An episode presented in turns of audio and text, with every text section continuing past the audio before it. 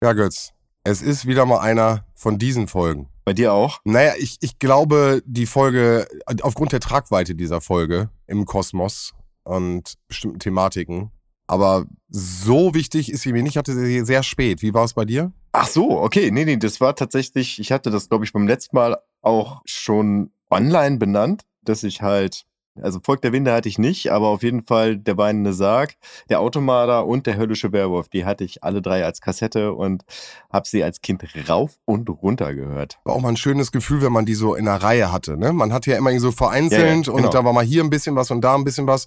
Und wenn man so drei, vier, fünf Stück, sechs Stück in einer Reihe hat, das war immer ein geiles Gefühl. Genau, genau. Also wenn die Zahl, die steht ja immer so ganz groß da vorne drauf für all diejenigen, die wie Roman hier gerade eine neue Experience erleben.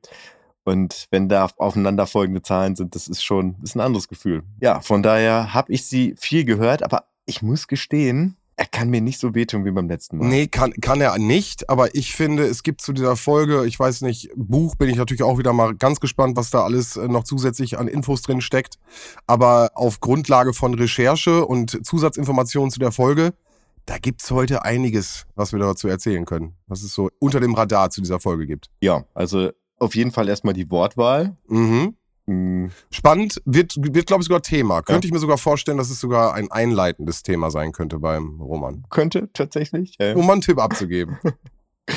Und also im Buch habe ich mir, ich glaube, ich habe mir noch nie so viele Stellen rausgeschrieben, die ich gleich zitieren werde, weil sie einfach tatsächlich eine, eine witzige Sprache einfach sind und wahrscheinlich in der Übersetzung damals etwas anderes meinten, als ich heute da rauslese. Aber das möchte ich Roman nicht vorenthalten. Da kommt gleich irgendwie nochmal was hinterher. Aber das gleiche zählt ja für das in Anführungsstrichen Schimpfwort, äh, was du gerade benannt hast, was man ja auch ja. auf zweierleiten äh, Weisen verstehen kann. Ja, ja, das stimmt tatsächlich. Äh, ähm. Ja, aber genau. Ich glaube, das zieht sich heute wirklich durch die äh, Folge verschiedene Verständnis oder Erkennungssachen die wir uns heute mal ein bisschen genauer anschauen müssen bei dieser Folge.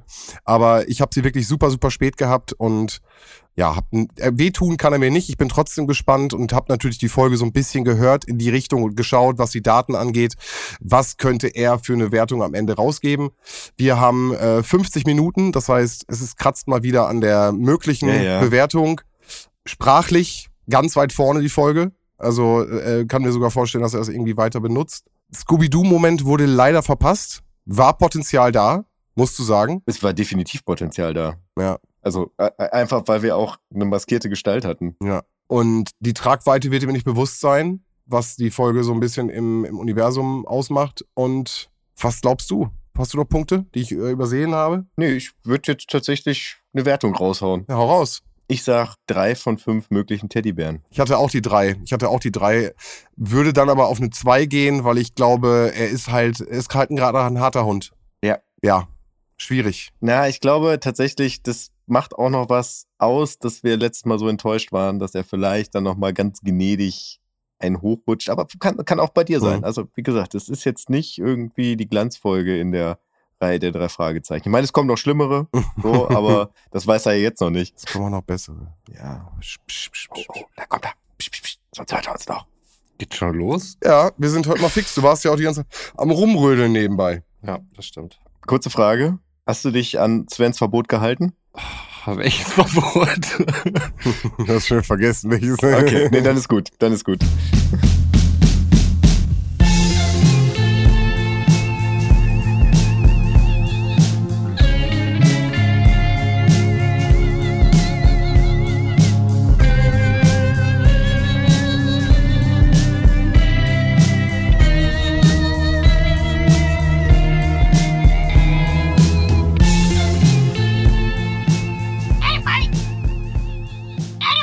Mann, Blackie, halt mal den Schnabel eben. Na, ihr Schlampen, Lust auf eine neue Folge Schmuck oder Rauschgift? Da seid ihr immer wieder richtig abgebogen.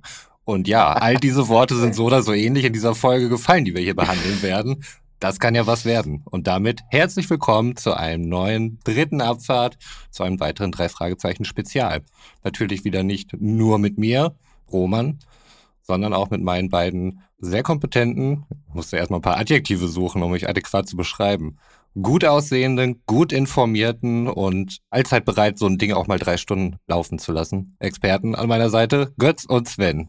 Hallo Götz, hallo Sven, wie geht es euch? In dieser Reihenfolge bitte antworten. Okay, ja, mir geht es tatsächlich sehr gut. Sehr gut, sehr gut, weil du uns gerade ganz schön genatzt hast. Also wahrscheinlich werden die Hörer es hören, weil ich es irgendwie reinschneiden werde. Aber Roman hat auf jeden Fall so getan, als wüsste er nicht, wovon ich rede, als ich fragte, ob er sich an Svens Verbot gehalten hat.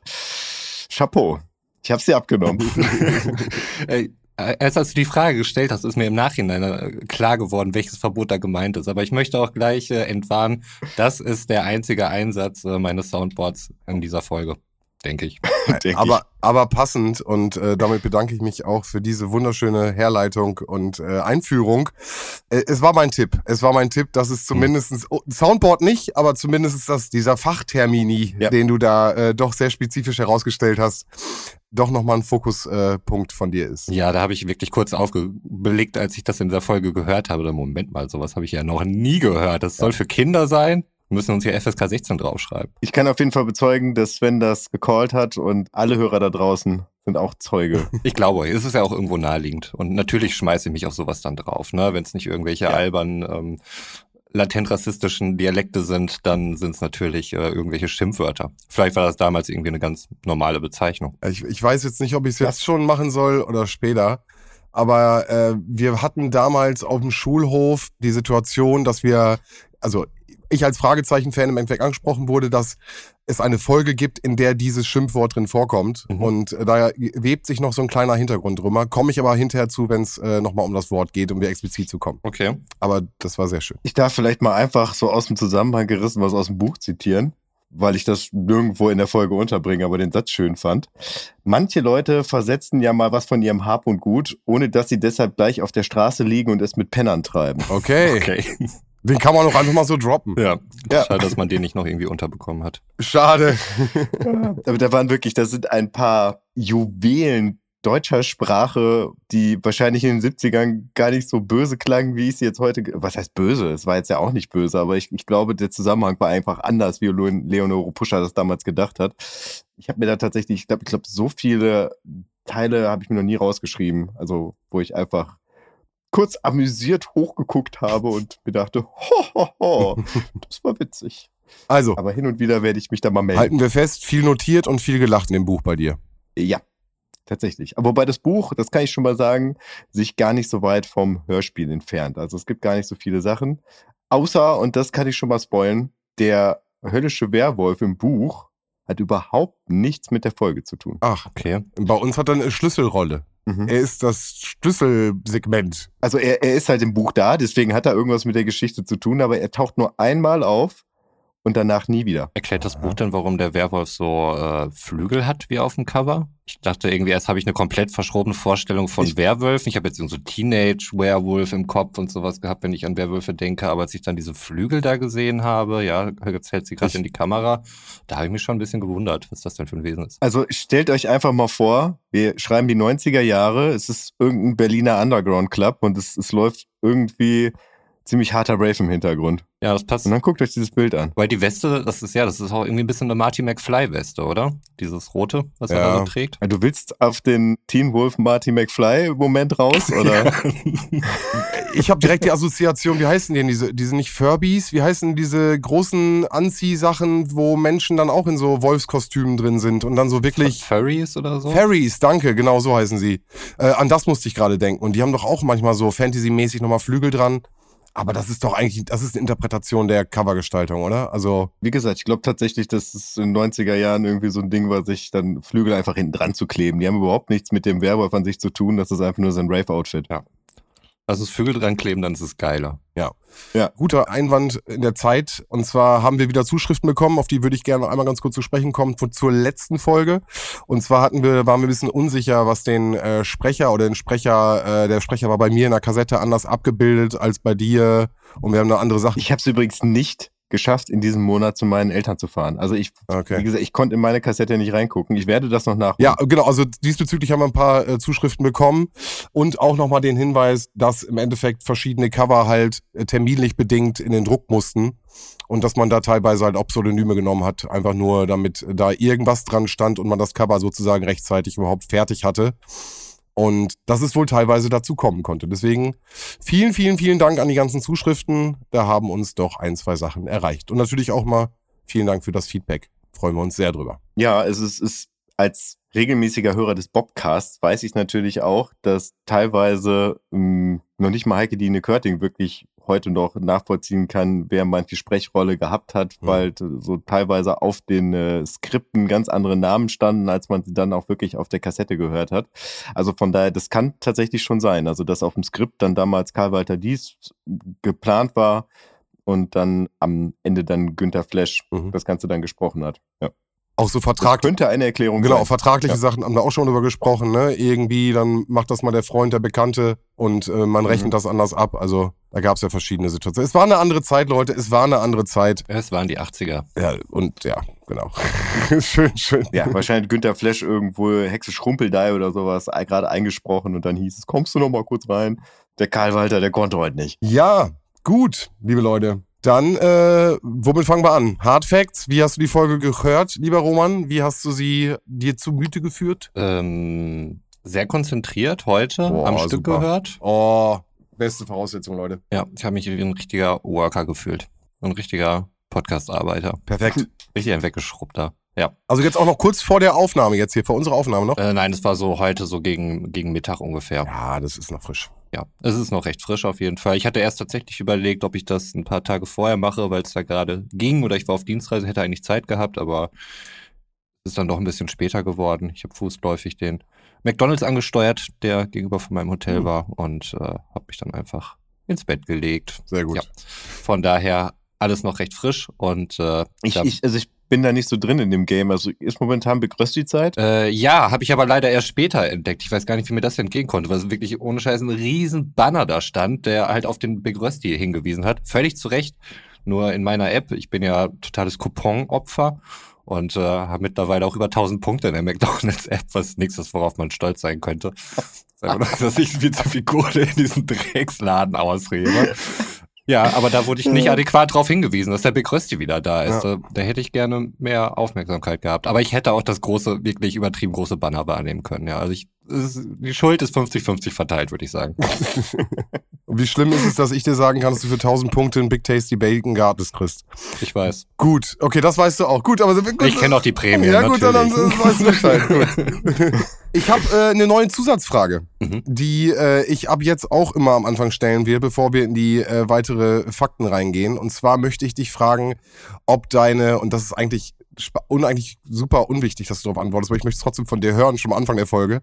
Steht deine Benotung jetzt schon fest? Und wenn ja, kann man da noch dran rütteln heute? Also ja, ich habe eine Bewertung, aber ich lasse mich gerne von guten Argumenten überzeugen, wenn ihr denn welche aufbieten könnt. Gut. Apropos gute Argumente, ich habe gerade eben einmal die McDonalds-App geöffnet. Das erste, was mir angezeigt wurde, war das. Die Rösti, endlich wieder da. Ja, das war bei mir nicht der Fall. Vielleicht war ich auch in so einer Zwischenzone. Da müssen wir nochmal nachhaken will den Geschäftsführer von McDonalds sprechen. Der kann sich hier gleich, kann den Geschäftsführer von Spotify gleich mit einpacken. Wir haben noch ein paar Sachen, die wir erklärt haben. Müssen. Wir sprechen da über eine Goldcard mal irgendwie. Wir können die auch mal einladen zu uns im Podcast. Vielleicht kommen die dann. McDonalds? Ein CEO von McDonalds und ein CEO von Spotify. Klar. Und ich wette ganz gerne, dass Ronald McDonald einfach zukommt. ja, das wäre auch stark. Ich glaube, den gibt's gar nicht mehr so richtig in der Kommunikation für McDonalds, oder? Du, das wird im Rahmen der Marketing-Sprecher werden wir uns doch mal einen holen. Natürlich, klar. Hm, ja. Die sollen uns doch mal Rat und Tat zur Seite stehen. Gut. Wie sind wir da jetzt hingekommen? ich wollte den Podcast eigentlich vorher hören, aber ja, du Karen, das hat mich abgelenkt. Ich will den, ich will den, den Besitzer reden hier. Gut. Gut. Wollte ein paar harte Fakten erstmal hören. Bitte, gib uns harte Fakten des Hörspiels. Also, heute besprechen wir die drei Fragezeichen Folge 43 und der höllische Werwolf. Released laut Spotify 1.10.1988, Länge 50 Minuten 50. Come on, was habe ich euch konkret überhaupt getan, muss ich an dieser Stelle fragen. Aber gut, so ist es anscheinend jetzt immer mal wieder. Ist es ein Minuspunkt? Habe ich nicht in die Wertung mit einfließen lassen. Oh, okay. Ich sag, wie es ist. Was sagt er jetzt so? Aber es ist äh, nichts, was nicht auch noch einfließen könnte, je nachdem, wie, freundlich ihr am Argumentieren seid oder nicht. Mal schauen. Wie so ein Häng, das ist der einzige Hebel, den ich hier noch habe. äh, Klicks, wieder sehr außergewöhnlich, startet mit 23 Millionen geht dann auf 1,5 Millionen runter bis 1,3 Millionen. Ich könnte mir vorstellen, höllische Werwölfe klingt ziemlich cool, dann klingt realisieren sich. die Leute, ach, es sind ja drei Fragezeichen und dann wird wieder weggeklickt. Ja. Denke ich mir, anders kann ich es mir nicht erklären. Der Rest wäre ja relativ normal. Clickbait, auf jeden ja. Ja, ja ich meine, damals, wer kennt nicht noch, dass man damals Videospiele nach Cover gekauft hat und Kassetten auch. Coverkäufe, ganz klar. Deswegen dachte man, ey, mach den Werwolf noch Flügel dran, wir verkaufen da locker 100 Kassetten mehr mit. Da finden wir auch irgendwie in der Ornithologie-Ecke noch ein paar Käufer. Ja. Meinst du etwa ein Videospielgerät?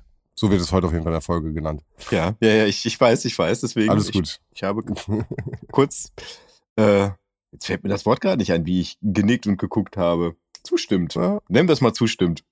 Mhm. Mhm. Anerkennt. Okay, okay, Jetzt okay. hab ich's. Anerkennt genickt. Ach, das kenne ich nicht. Das machst, das machst du sonst nie. Jetzt war es soweit, Sven. Gut, Jetzt war es ich soweit. merk's mir. Ja, äh, soll ich auch noch einen harten Fakten raushauen? Äh, oder Fakt? Ja, hau raus. Ja, beziehungsweise, nee, es sind Fakten. Bitte, wir brauchen einen englischen Titel und wir brauchen Klappentext. Das passiert hier gar nichts. Ja, nicht nur das. Oh. Und zwar äh, sind wir mal wieder und es wird langsam, die Luft wird in, dünn und eng, aber es ist ein Buch von M.B. Carey. Mhm. Es gibt nicht mehr so viele, die wir noch vor uns haben, von daher ich genieße jeden Moment. Und im Original hieß das Ganze The Three Investigators in the Mystery of the Creep Show Crooks. Ich weiß noch nicht mal, was das auf Deutsch heißt. The Cro ich auch nicht. Klingt aber irgendwie cool. Creep Show Crooks. Was sind Crooks? C-R-O-O-K-S. Wenn du mir kurz einen Moment gibst. Gauner. Kennt man doch irgendwie auch aus dem äh, Rap-Kosmos, oder nicht? Crooks. Brooklyn Clan und so. Hm. Mhm, mhm, mhm. Ja, Creepshow Crooks, okay. Das macht dann auch Sinn. Da wird im Buch mehr drauf eingegangen. Da gibt's halt nicht nur eine höllische Werwolfsmaske. Mhm. Aber keine Angst, das äh, wird nur nebenbei mal gestriffen von mir. Okay. Angst hat hier nur einer in dieser Folge. Und ich verrate nicht wer. Jo. Der Klapptext ist ähm, erstaunlich kurz. Von daher snack ich den mal grad weg, ne? Hau raus. Die drei Fragezeichen und der höllische Werwolf. Ein Teddybär, Kosmetiksachen und ein Buch liegen herrenlos am Strand von Rocky Beach. Wem gehören sie? Die Spur führt zu den Eltern Anderson, deren Tochter Lucille nach Hollywood ausgerissen ist, um ein Filmstar zu werden. Die Fahndung läuft. Die Polizei ist erfolglos und so greifen Justus, Bob und Peter ein.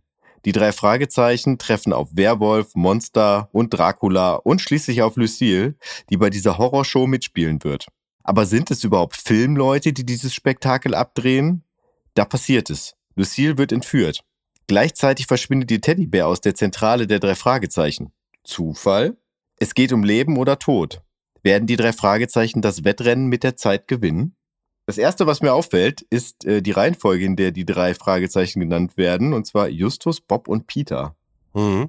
Das ist weder in alphabetischer Reihenfolge noch in der richtigen Reihenfolge, wie sie auf der Karte stehen. Und wir hören auf jeden Fall heute auch nochmal zweiter. Also die, die, die Reihenfolge wird heute auf jeden Fall auch nochmal deutlicher. Spannend, okay. Meiner ist aber noch viel, viel kürzer. Ich weiß, ich, ich habe gesagt, ich habe die eine neuere Kassette. Bei mir sind echt zwei Sätze drauf. Das war's und wird auch eher nur vom Wolf Werwolf gesprochen. Also da sind bei dir auf jeden Fall wieder weitaus mehr Informationen drin. Gerade dieses Dracula-Thema finde ich spannend, dass sie das da schon aufmachen. Hm. Ja, es, es geht ja tatsächlich so ein bisschen unter bei Werwolf, Monster und Dracula. Es, Ah, wir kennen alle Twilight. es kommt ja noch oft genug im Hörspiel vor. Mhm. Jo, mehr habe ich so nicht. Ich glaube, ich habe meinen äh, Faktendienst getan, oder? Habe ich irgendwas wieder vergessen? Ich denke, wir haben alles. Ich, Ich würde dann sonst starten, es sei denn, das Buch fängt irgendwie noch eine Viertelstunde Nein. vorher an. Nein, nein, Okay. nein. Gut, dann. Was ich da vorher noch sagen wollte. Nein, Quatsch, fang an. das hätte wirklich sein können. Wir hatten schon wieder den Atem angehalten. Gut. Also wir starten ziemlich aus der Kalten. Bob sieht eine Beuteltasche aus Plastik am Strand. Alle drei Jungs sind dabei. Gehen davon aus, dass es die Tasche eines kleinen Mädchens ist. Ähm, ich weiß nicht mehr genau, was die genauen Merkmale waren, aber optisch sah es schon eher nach einer Mädchentasche aus. Wir haben natürlich dann auch mal den Inhalt gecheckt und dort vier Lippenstifte gefunden, was dann natürlich ein klares Indiz war dafür. Aber auch dafür, dass das Mädchen möglicherweise gar nicht mehr so klein ist, wie sie vorher gedacht hatten. Was sie außerdem noch dort gefunden haben, waren Pfandleiher-Bestätigung und ein Buch aus der Bücherei, was dann erstmal den Hinweis darauf gibt, dass man eventuell ja darüber die Inhaberin dieser Tasche, äh, beziehungsweise Besitzerin oder eben jene Person, die sich dieses Buch ausgeliehen hat, indem man dort in der Bücherei anruft. Und äh, das wollen sie dann eben auch mal angehen und um dann eben die Tasche dem Mädchen wieder zurückzugeben. Nur der Vollständigkeit halber, der Teddybär ist äh, ganz wichtig an dieser Stelle und macht auch so ein bisschen deutlich, dass sie ein bisschen jünger zu sein scheint, wenn sie mit dem noch schmust. Das stimmt, ja, richtig. Da haben sie sich ja auch ein bisschen beömmelt, mehr oder weniger. Genau, das ist der Grund, weil, weil du sagst, sie ist jünger. Mhm. Deswegen, das war so Ja. ein Indiz dafür. Nee, richtig, hatte ich mir an der Stelle noch nicht aufgeschrieben. Da gut. wusste ich noch nicht, wie wichtig diese Teddybären werden. Ja, aber überleg mal, wie. Das ist ja, das ist ja findig. Ja. Ja. Diese Jungs sind der Wahnsinn. also, wir gehen erstmal in die Zentrale. Äh, Justus ruft in der Bücherei an, in der Leihbücherei Fresno. Ich glaube, es war eine Frau dran. Er lässt sich dann aber zurückrufen, weil sie gerade irgendwie, nee, gar nicht war, sie geht dran und äh, wollte das dann eben einmal raussuchen.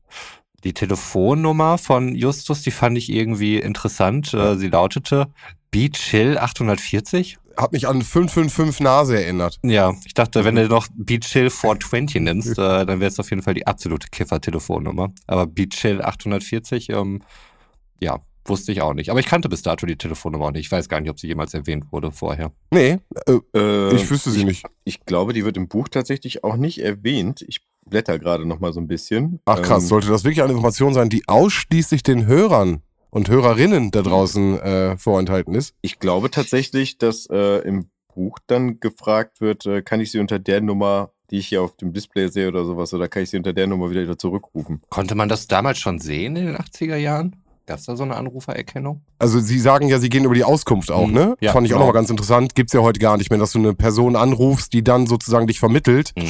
Ob das ein Code ist, ob das irgendein Standort äh, ist, Bereich, weiß ich nicht. Aber spannend fand ich, und ich bin ja immer so ein bisschen auch in so Wikis und Fandoms unterwegs und gucke, und du hast immer auch die Informationen, die aus der Folge sind, wie beispielsweise die, die Pizzeria, über die wir später reden, wird Mhm. aufgeführt, dass sie halt ein Teil von Rocky Beach ist. Aber dass die Telefonnummer von äh, Justus Jonas Beach Hill 840 ist, steht nirgendwo. Wird nicht nochmal explizit irgendwo festgehalten. Ach, Beach Hill und nicht Beach Hill. Okay, jetzt habe ich es dann auch mal. Ach so, Laber. Okay. Beach Hill 840, nicht Chill. Beach Hill. Aber es passt für die Folge. Also im Buch steht, bitte, es ist wichtig, drängte ihn die Frau. Justus gab ihr die Telefonnummer der drei Fragezeichen. Punkt. Ja, guck mal. Ja gut, dass die Folge 50 Minuten 50 dauert, sonst wäre dieser wichtige Fakt sicherlich unter den Tisch gefallen. Ist so. da haben wir ja alle nochmal Glück gehabt. Jetzt ist übrigens, äh, beim letzten Mal war ich mir ja nicht sicher, ob das im Weinenden Sarg oder beim höllischen Werwolf im Buch steht. Die Erklärung, warum das ganze gebrauchte Warencenter T. Jonas heißt. Und zwar auf Justus Drängen hin. Wo haben wir es denn hier? Justus hielt hartnäckig an der Meinung fest, die Bezeichnung Schrott sei viel zu banal für die edlen Güter. Und er hat es seinerzeit durchgesetzt, dass die Firma Gebraucht Warencenter T. Jonas und nicht einfach Schrotthandel Jonas heißen sollte. Mhm. Also kann man sagen, ab da geht es langsam los, dass er vers- versucht es durchzusetzen. Genau. Weil zuvor hat es noch er selbst gesagt. Egal. Gut, halten wir es fest. Okay. Folge Man sollte es auf jeden 43. Fall dem Sprecher noch mitteilen. Ich halte mich da an den Sprecher auf jeden Fall. Gut. Schrott, Trödel. Schrott, Trödel. Niemand hat Schrott gesagt. Aber gut, ähm, Habe ich Gespensterschloss gehört? lass uns nicht diese alten Wunden wieder aufmachen. Okay, sorry. Beach Hill. Äh, Beach Hill, genau. Rufen wir alle einfach mal die Beach Hill an und äh, fahren mal ein bisschen runter. So, also, klingelt dann jetzt nämlich das Telefon, nachdem wir dieses Beach Hill-Mysterium gelöst haben und äh, es ruft eine andere Frau allerdings an, die sehr aufgebracht ist und sagt so Sachen wie, äh, haben Sie gesehen, meine kleine Lucille? Und äh, der Vater ist dann auch noch im Hintergrund zu rufen. Es sind wohl die Eltern eben jener Lucille und die Tochter ist offensichtlich verschwunden. Sie erfahren von den Eltern, dass sie ähm, nach Hollywood wollte zum Film. Wir erfahren außerdem, dass der Vater Charles Anderson heißt, falls es mal wichtig werden sollte, meiner Meinung nach nicht unbedingt. Polizei konnte bisher wohl nicht weiterhelfen und im Raum Los Angeles gibt es wohl zu viele junge Leute, die weglaufen.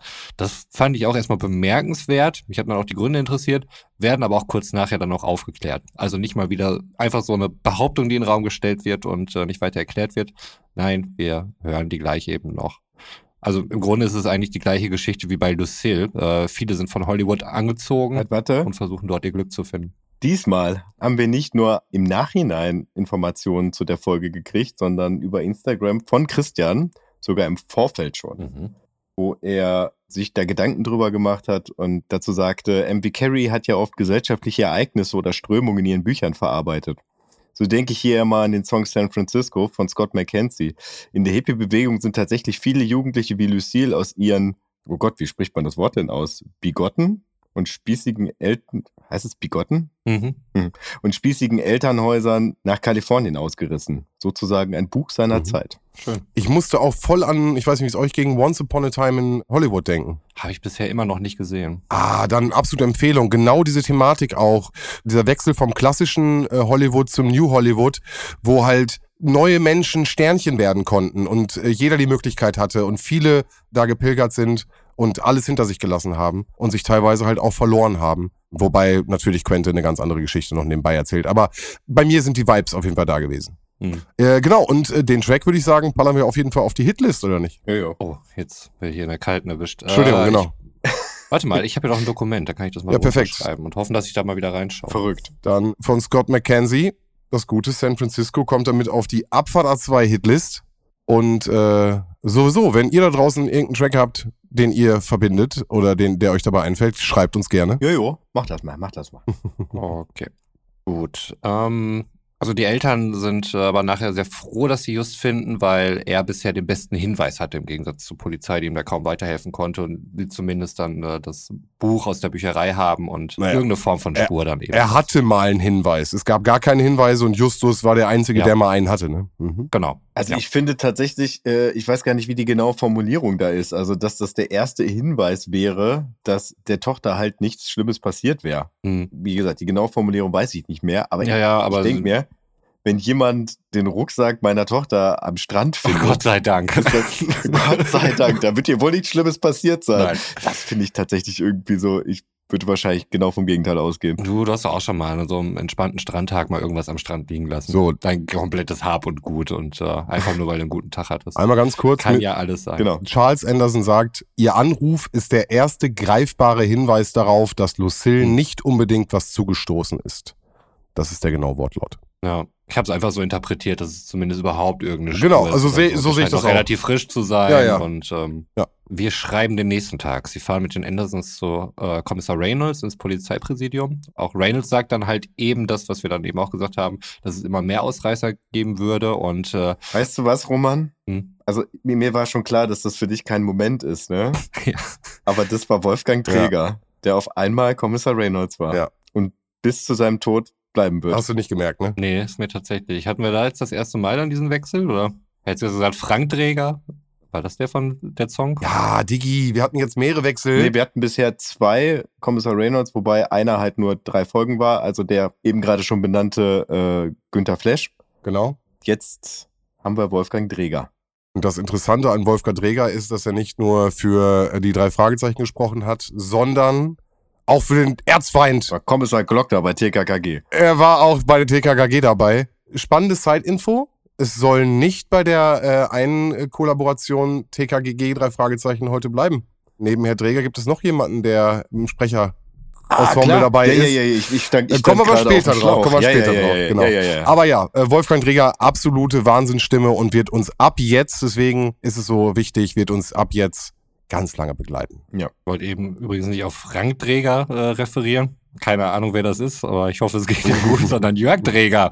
So, um das mal klarzustellen. Alle Trägers dabei. Ja, Frank, Jörg, Sascha, alle. Nee, es ist Wolfgang Dreger. ja, okay. Wolfgang Herbert Kurt Dreger, um es komplett zu machen. Gut. Naja. Kommissar Reynolds findet es übrigens relativ amüsant, dass die jungen Kinder irgendwie alle abhauen und zum Film wollen. Der letzte Kontakt Hm. zu ihr, also von den Eltern zu ihrer Tochter, war übrigens schon zwei Monate her. Deswegen waren sie wahrscheinlich auch so froh, dass sie überhaupt mal irgendein Zeichen dann gesehen oder gehört haben. Und äh, Reynolds empfiehlt dann tatsächlich den Eltern die Detektive, äh, die aber auch als Amateurdetektive bezeichnet. So fair muss man dann auch sein oder das äh, gehört dann zur Wahrheit. Er sagt, die stören zwar manchmal, aber im Grunde sind sie schon recht hilfreich. Äh, Das zeigt dann auch nochmal die Karte und sie sind auch durchaus gewillt, es dann natürlich zu versuchen. Ich finde den Satz übrigens großartig. Also er, er tut es ja tatsächlich so ein bisschen ab, so nach, ja, das passiert hier andauernd. Und dann kommt diese geile Kombi aus, ach, hübsch ist sie ja wirklich. Hm. Könnte ich vielleicht das Foto behalten? das ist schon ein bisschen creepy. Ah, das hätte ich mal notieren müssen. Reynolds, der alter Creep. Aber gut. Es geht zurück in die Zentrale. Ähm, Peter kann es kaum fassen, dass Reynolds sie empfiehlt. Völlig zu Recht. Wir haben ja noch die Pfannscheine als Hinweis und denken, dass da ja auch Kontaktdaten drauf sein müssen. Und Kenneth soll sie dorthin fahren. Haben sie mal eben überlegt. So wurde Kenneth dann auch mal wieder erwähnt in der Folge. Genau. Also normalerweise ist es ja tatsächlich sein Bruder. Wie heißt der denn nochmal? Von Kenneth, der Bruder? Kenneth und äh, Patrick. Patrick O'Ryan. Patrick, ja. Kenneth Ah, ja. und Patrick O'Ryan. Genau, es ist ja tatsächlich jetzt so das erste Mal seit langem mal wieder, dass Kenneth da auftaucht, weil normalerweise ja Patrick Mhm. halt immer fährt. Äh, Warum auch immer. So, das hätte man ja auch tatsächlich von Folge zu Folge mal so ein bisschen wechseln können, weil es in den Büchern ja auch äh, sehr abwechslungsreich ist. Haben wir eigentlich schon mal den Fun Fact erwähnt, dass sie in den original äh, englischen Büchern Deutsche sind? Das hattest du, glaube ich, schon mal erwähnt, ja? Ja, ich habe das, äh, als, als ich die zu den äh, Find Your Fate Büchern das durchgelesen habe, ist mir das das öftere mal über den Weg gelaufen, wo ich Okay. äh, immer mal wieder kurz, ich habe einfach vergessen, wie sie heißen, das müsste ich nochmal nachgucken. Jetzt natürlich nicht repräsentativ, aber für mich klingt das so, als wenn ich das das erste Mal hören würde. Ja, im Hörspiel werden sie als Iren dargestellt. Ja, ja, ja, das äh, genau, aber das äh, im, im Original dann irgendwie als Deutsche, das ähm, weiß ich nicht, ob ich das schon wusste. Also jetzt weiß. Und nächstes Also Mal weiß ich es wahrscheinlich wieder nicht mehr. Da kannst du den Fakt wieder droppen und ich sage, oh, was? Das ist ja Deutsche? Oh, da höre ich aber mal mit dem zweiten Ohr. nee, ähm, äh, im Buch, das vielleicht einmal ganz kurz, finden sie halt raus, dass Lucille sich auf jedem Pfandschein unter einem anderen Namen quasi registriert hat und das sind immer irgendwelche Figuren aus Filmen. Also sie gibt sich immer wieder einen anderen Namen und äh, da kommen wir gleich, weil wir in mehreren Pfandhäusern sind, dann auch zu, dass sie sich dann auch immer so anzieht, wie die Figur, die sie gerade mimt. Also das heißt, sie gibt sich nicht nur als die Figur aus, sondern sie zieht sich auch noch so an wie. Spannend. Also, dass sie sich verkleidet oder auf jeden Genau. Fall Veränderungen an sich vornimmt, das, das wissen wir im Hörspiel auch. Aber Ja. das mit den Namen der Schauspielerinnen, äh, gehe ich jetzt mal von aus. Nee, nee, Äh, die, die Figuren, die, also Filmfiguren sind das. Also äh, Hast du ein Beispiel? ich habe auch tatsächlich noch nie von denen gehört immer. Ähm, Hast du geguckt noch, wer das ist? Nee. Im Nachhinein? Okay. nicht. Nee, nee, nee, nee. Vielleicht hat Frau Körting das dann weggelassen, genau deswegen, weil es im Endeffekt vielleicht Bekannte waren für die Zeit aus der. Einmal wird das ja im Hörspiel tatsächlich auch benannt, dass sie irgendwie Ariane Al Alice, Ad, Ad, ich habe keine Ahnung. ja, ja, dieser französische. Mhm. Genau, also das soll wohl auch eine Filmfigur sein, Aha, okay. aber nee, da hast du mich jetzt auf dem falschen Fuß All- erwischt. du, da find alles ich jetzt gut. grad- aber das ist, ist jetzt auch fürs Hörspiel nicht so relevant, aber das äh, wird im Buch halt ein bisschen weiter ausgeschmückt und äh, Lucie geht ja am Ende auch drauf ein, also wo sie dann in relativ normalen Klamotten dann bei Alfred Hitchcock ist, äh, aber da kommen wir später zu, wo sie da auch noch mal den Fakt droppt, dass das sie ist, dass sie die Verkleidung satt hat. Mhm. Das ist quasi dann darauf bezogen. Ja, okay, aber Roman war gerade mit Kenneth auf dem Weg zu Pfandhäusern, ne? Genau, ich wollte gerade die Pfandleihen abklappern. Das machen die nämlich. Und stellen dann halt eben fest, dass äh, überall andere Namen und Adressen hinterlegt worden sind, also da auch äh, keine eindeutige Zuordnung passieren kann. Und in einem Laden kommt ihnen dann eine gerestliche Gestalt entgegen. Das ist natürlich totaler Aufruhr im Laden. Wie ich finde, wurde er auch äh, so vom Sounddesign ganz gut transportiert. Also ich hatte auch den Eindruck, äh, da geht's gerade richtig zur Sache. Peter sagt, es ist ein Werwolf. Trifft natürlich die richtige Differenzierung, sagt, es ist jemand mit einer Werwolfsmaske. ähm, Peter hatte dennoch Angst, dass er von ihm gebissen wird. Das ist halt ein Classic Peter. Man kann es nicht anders Also- sagen. Im Buch streckt der Werwolf Peter nieder, also, Okay. oder? Ist es da schon? Oder dann. Ist ja egal. Auf jeden Fall, irgendwann kriegt Peter auf jeden Fall was aus dem Maul im Buch. Aber jetzt schon mal der Fakt, das ist das letzte Mal, dass im Buch ein Werwolf auftauchen wird. Also, aber an der Stelle kommt er und an taucht der, auch an der auf. Stelle kommt er und taucht auf. Ach, okay. Und wir werden nie erfahren, also zumindest nicht namentlich, wer unter dieser Werwolfsmaske ist. Weil dieser Werwolf, den wir jetzt gesehen haben, hat mit der kompletten Geschichte überhaupt nichts mehr zu tun. Deswegen verstehe ich auch nicht, warum das im Deutschen der höllische Werwolf heißt. Also auch das Buch. Okay. Na gut. Ne, heißt es ja im Englischen auch nicht, sondern nur im Nee, Deutschen. nee, genau. Aber im Deutschen, also selbst wenn das Hörspiel vor dem Buch rausgekommen ist, ändert es jetzt ja trotzdem nichts daran, dass ja irgendwie eine, eine Vorlage da gewesen sein muss und dass man sich dann auch dachte, irgendwie, man macht da jetzt den höllischen Werwolf draus. Aber ich verstehe es halt, wie gesagt. Also im Hörspiel hat man ja wenigstens noch zwei weitere Male den Werwolf eingebaut Ja. und hat dann halt auch äh, in der Geschichte, also es wird nicht so benannt, aber man geht ja, wenn man das Hörspiel hört, davon aus, dass halt die gleiche Person, die später den Werwolf mimt, da jetzt gerade auf der Spur nach den Dingen von Lucille ist und deswegen halt den gleichen Move macht wie die drei Fragezeichen, also die Pfandhäuser abklappern. Wobei halt da die Frage wäre, äh, woher weiß der Werwolf das? Weil die Pfandscheine haben ja die drei Fragezeichen. Jetzt denke ich mal, also das merke ich jetzt gerade, jetzt wo ich es mal so laut ausspreche. Nochmal, noch deine Frage nochmal laut? Also die Frage, die sich mir stellt, ist halt, äh, also woher weiß der Werwolf dass das die Sachen von Lucille in den Pfandhäusern ist, weil die Pfandscheine, also die einzigen, die die Pfandscheine haben, sind ja die der Fragezeichen. Also von daher kann das eigentlich gar nichts mit Lucille zu tun haben. Hat sie übrigens auch nicht. Nee. Also dieser Werwolf, den wir da gerade sehen, und das spoile ich jetzt schon mal, ist auch für die Geschichte vollkommen egal, ist einfach nur ein, Roter Hering. einfach nur ein Räuber. Ja, aber mit derselben Maske? Das wird, also das wird im Hörspiel nicht klar, dass es nur ein Räuber ist. Ja, da hat es ja einen anderen Zweck dann und eine andere Funktion erfüllt, der Werwolf dann, Genau. obwohl es macht dann trotzdem wenig Sinn, wie du sagtest, Götz, so von der zeitlichen Reihenfolge. Ähm, ich weiß nicht, ob bei dir halt später noch irgendwie, weil es im Klappentext dann ja drin war, noch äh, Vampire, Monster, keine Ahnung, irgendwas auftaucht oder so. Äh, und, Also ich äh, kann dir sagen, das zweite Mal, wo im Hörspiel ein Werwolf auftaucht, hat der Typ im Buch eine Strumpfmaske auf. mhm. Ganz normal, einfach nur ein Strumpf überm Kopf. Ganz normaler Räuber, Ja. ja, mit einer Strumpfmaske. Ganz normaler Okay. Räuber mit einer Strumpfmaske. Und beim dritten Mal hat er halt eine Keine verrückten Dinge. Monster-Outfit an. Entschuldigung, aber der Typ mit der Strumpfmaske ist im Endeffekt dann der Typ, der die Teddybären sucht bei dir im Buch, oder was? Genau. Okay, dann bleibe ich dabei. Dann hat Frau Körting das einfach sozusagen zusammengepackt und hat den ersten Werwolf schon als denjenigen auftauchen lassen. Genau. Und ich muss mir jetzt gerade vorstellen, Pfandleihe 1980, die Sachen stehen draußen im Fenster. Den Plüschbär hast du vielleicht im Fenster gesehen. Und er sucht diese Plüschbären und greift dann dazu, will dann reingehen, weil, und jetzt äh, kann Roman ja vielleicht an der Stelle gleich übernehmen, denn er wird ja unterbrochen. Einspruch, euer Ehren. Mutmaßung. Okay, dann kann Götz mich gleich unterbrechen. Aber er wird ja unterbrochen mit seinem Raub, währenddessen Justus, Peter und Bob sozusagen an den äh, Pfandleiher herantreten. Das heißt, er schafft es ja nicht, seinen Raub durchzuziehen. Und jetzt gebe ich ab an Götz. Ja. Ja, Ich habe übrigens, am. Anfang, Ich ich es übrigens am Anfang vergessen zu sagen, dass das Originalbuch von 1985 im Random House Verlag ist und 1988 in Deutschland dann in der Frankischen Verlagshandlung rausgebracht wurde. Das fehlte nämlich noch. Gut. Guter Nachtrag, Götz. Entschuldigung, Entschuldigung, Ja. Entschuldigung. Ja, ja. das erklärt zwar für mich jetzt noch nicht und auch nicht aus meinen Aufzeichnungen, warum der Werwolf dann schon wieder verschwunden ist, aber er ist zumindest wieder weg. Weil er Na, aber das ist. sagt der Typ ja auch wegen der Maske. Man sieht, der zieht die schnell ab und dann äh, erkennst du ihn nicht mehr unter den Massen der Leute. Also Hm. ich habe das als Kind auf jeden Fall gekauft. Ja, aber er, er hatte ja, glaube ich, da irgendwie auch gar nichts jetzt äh, geklaut oder so. Ne? Er wollte hat er ja. einfach nur ein bisschen für, für Aufregung gesorgt. Ja. Ja. Aber naja, Peter hat Angst, wie gesagt, und äh, Justus scheint aber auch nicht so viel Bock auf den Werwolf zu haben und geht nicht hinterher. Äh, er sagt das nämlich mit, oder begründet das mit, das sei nicht ihre Aufgabe. Und da dachte ich mir auch, ja gut, das ist jetzt nicht irgendwie ein Fenster, was auf Kipp ist oder so, ne, was eine direkte Einladung natürlich für einen Detektiv ist. Aber wenn da jetzt so ein Ja. Werwolf da irgendwie, dass er nicht mal rausgeht und guckt, ob der vielleicht in irgendein Auto steigt und sich das Kennzeichen merkt, das fand ich schon. Zu Ähm, seiner Verteidigung, es gibt später noch eine Situation, wo er aktiver wird, was auch widerspricht, was er gerade sagt. Also von daher hm. etwas undurchsichtig an der Stelle. Vielleicht genauso wie unsere Da hätte ich Skala. mir Konsistenz äh, bei Just gewünscht. Wie bei unserer Skala. Die ist doch mittlerweile relativ durchsichtig. Die Skala ist mittlerweile wirklich durchsichtig, ja. Vielleicht sollte sie just da mal ein Beispiel dran nehmen. Wir müssen die aber auch mal posten, Jungs. Um sie für uns die Visualisierung nochmal für die Leute da draußen klar zu machen. Ja, das stimmt. Absolut. Sven hat da wirklich eine fantastische Grafik auch eingefügt, wo er die ganzen anderen Folgen auch in unser neues, äh, handlicheres Schema dann eben einsortieren könnte. Ja, das muss ich auch mal nachträglich machen und laden dann einmal hoch. Vielen Dank dafür. Alles gut.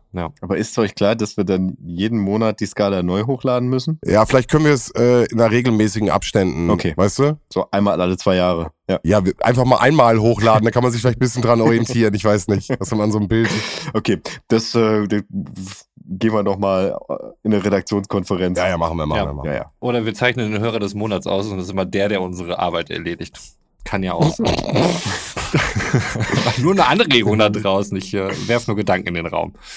So. Willst du ein farbloser Junge sein? Namens Michael? Dann bewerbt euch bei uns. Warum nicht? Namentliche Nennung, gar kein Problem. Ja. Wir sind hier auf Augenhöhe. So, wer nicht auf Augenhöhe war, war der Pfandleiher und der Werwolf offensichtlich. Der Werwolf wollte nämlich den Pfandleiher wohl einsperren, sah dann die Jungs und ist dann geflohen. Mhm. Das ist dann wohl auch die Mhm. Erklärung, warum er auch immer wegen drei Jungs flieht. Vielleicht dachte er, er wäre alleine dort. I don't know. Peter kommt immer noch nicht so richtig von der Werwolf-Theorie weg. Ja, wenig überraschend. Äh, der Pfandleiher will die Polizei allerdings nicht rufen. Es ist ja nichts passiert, sagt er. Es ist ja kein Verbrechen. Er hat nichts geklaut, äh, niemand wurde verletzt und äh, durch die Maske ist er auch nicht identifizierbar. Und äh, Bob pflichtet ihm dabei. Ja gut, muss man wirklich nichts machen. Bob sagt, er muss immer noch an den grässlichen Wolfskopf denken. Und äh, Peter sagt, er hat ihn für echt gehalten. Dachte ich mir, ja, no shit, Peter, wirklich? Mhm. Du? Aber gut. Justus klärt dann über ihr Anliegen auf, dem Pfandleiher, und der Pfandleiher möchte auch helfen. Er zeigt sich da sehr kooperativ. Dann ist es bereits abends. Wir befinden uns wieder in der Zentrale. Peter ist frustriert und äh, unterhält sich mit Blackie. Äh, da war auch meine Frage, wurde der Name des Papageis in vorherigen Folgen eigentlich schon mal genannt? Oder ist das jetzt irgendwie auch das? Ja, in der ersten. Folge 1, ja. Ah, okay. Der Super-Papagei, nicht wahr? Mhm. Mega gut. Roman hat recht. War gut, ne? okay, dann wussten wir das bereits. Ich natürlich nicht mehr, weil es die erste Folge war. Das ist ja schon Monate her, wenn nicht sogar Jahre. Blackie ist doch der schwarze Papagei, der Mühner. Ein Star unter den Vögeln. Mhm. Und Mhm. damit wird er sozusagen eingeführt. Okay, so viel Konnte ja alle rezitieren. Details waren dann nicht mehr parat. Der Superpapagei, weil er alle rezitieren konnte. Mhm. Ach, eine super Folge. Ja, sie haben jetzt auf jeden Fall erstmal keinen weiteren Hinweis und äh, Justus wirft dann ein, dass sie doch mal bei den Agenturen suchen sollten. Da war sie ja bestimmt fürs Ach Vorsprechen. krass, das wird im Hörspiel auch, das habe ich irgendwie überhört. Tatsächlich. Ich Ja. dachte eigentlich, das wäre im Buch was, was noch ein weiterer. Okay, nee, dann ist gut. Und, und super wichtig jetzt auch, was jetzt kommt äh, mit der Baby Fetzo-Sache. Diesmal finde ich sehr gut thematisiert für die Hörerinnen und Hörer da draußen. Okay, du kannst mich bestimmt gleich an der einen oder anderen Stelle ergänzen, Sven. Das ist genau jetzt hier an der Stelle, wo er sagt, dass sie zum Vorsprechen gehen sollen. Genau, sie klappern jetzt die Filmagenturen in Hollywood ab, haben dort aber keinen Erfolg. Dann sitzen sie bei Pizza Shack und warten auf ihre Pizza und beobachten dabei ein Mädchen am Spielautomaten. Digi, Digi, warte, genau warte, da, nein, nein, genau an der Stelle ist schon der Satz, was willst du wieder beim Filmladen, Justus? Ich denke, du hast genug davon, seit Ja, die Rolle stimmt. bei Baby Fetzo gespielt hast. Also, das ist das erste Mal, dass es, finde ich, nochmal sehr explizit reingestellt wird. Das ist noch bevor wir dann in, den Laden kommen. War da wahrscheinlich immer noch mit der Blackie-Sache beschäftigt und wie ich das im Intro verarbeiten könnte. Ähm, ich möchte übrigens noch einmal wieder einfach mal einen random Satz droppen. Mhm. Justus, deine Tante hat es nicht mehr in den Supermarkt geschafft. Also der Kühlschrank ist leer, teilte Patrick mit. Sie sagte, wenn ihr Hunger habt, könnt ihr Geld aus der Teekanne im Kühlregal nehmen und irgendwo in Essen gehen. Pizza oder so. Gute Idee, fand Pizza. Gute Idee, fand Peter. Machen wir. Auch Bob war angetan. Ich habe zu Hause schon vorgebaut. Schon vorgebaut, okay. Ja gut, kenne ich auch noch aus anderen Kontexten. Nee, also Dann sind wir schon wieder Ich eher habe bei den ersten 420. Teil des Satzes Ey. vorgelesen, aber der ist trotzdem witzig. Oh, ich muss es jetzt droppen, Leute. Ich muss es jetzt droppen. Weil es wird es, so viele Vorlagen, ich kann jetzt langsam nicht mehr machen. Äh, Bei uns auf dem Schulhof ist die ganze Zeit eine Lord of the Weed Folge von Die drei Fragezeichen kursiert. Ach was, okay. Ja, und die gibt's auch noch. Pass auf, dann zeige ich euch jetzt den Ausschnitt aus Die drei Fragezeichen und der multiple Substanzgebrauch. Mhm. Das Ding gibt es bei YouTube, aber ist, so wie ich das jetzt recherchieren konnte, von Radio Fruchtpresse und findet sich auf Mixcloud. Wir können die Quellen ja auch gerne angeben. Pass auf, sind nur 10 Sekunden. Ja. Das ist ein Zusammenschnitt, wo einer sich die Zeit genommen hat. Gerade Götz, du wirst es merken als Fan. Es sind die frühen Folgen. Aber hört euch die ersten 10 Sekunden. Ich habe den Link geteilt. Das heißt, ihr könnt direkt reinklicken und hört direkt mitten rein. Einfach nur, um Okay. so mal eine Vorstellung zu bekommen. Und ihr gebt schon die ganze Zeit Vorlagen, deswegen ich muss die ganze Zeit schon so grinsen. Es geht halt die ganze Zeit darum, Justus dreht sich eine Tüte und die Jungs kommen rein und sagen, boah, was ist denn das hier so verraucht? Mach mal das Fenster auf. Dann kommt Tante Mathilda und sie haben Fressflash und macht einen geilen Kirschkuchen. Und es ist halt einfach super, super funny geschnitten. Und wir waren auf dem Schulhof und es kursierte die ganze Zeit dieses, es gibt diese Folge und ich bin ja Fan gewesen und die höllische Werwolf-Folge hatte ich halt zu dem Zeitpunkt nicht. Und der Kollege meinte immer, dass halt ein Schimpfwort gesagt wurde, auf das komme ich später zu kommen und äh, zeige euch da auch nochmal noch eine Stelle. Ist echt hörenswert, sind 23 Minuten, kann man wirklich mal nebenbei sich reinziehen.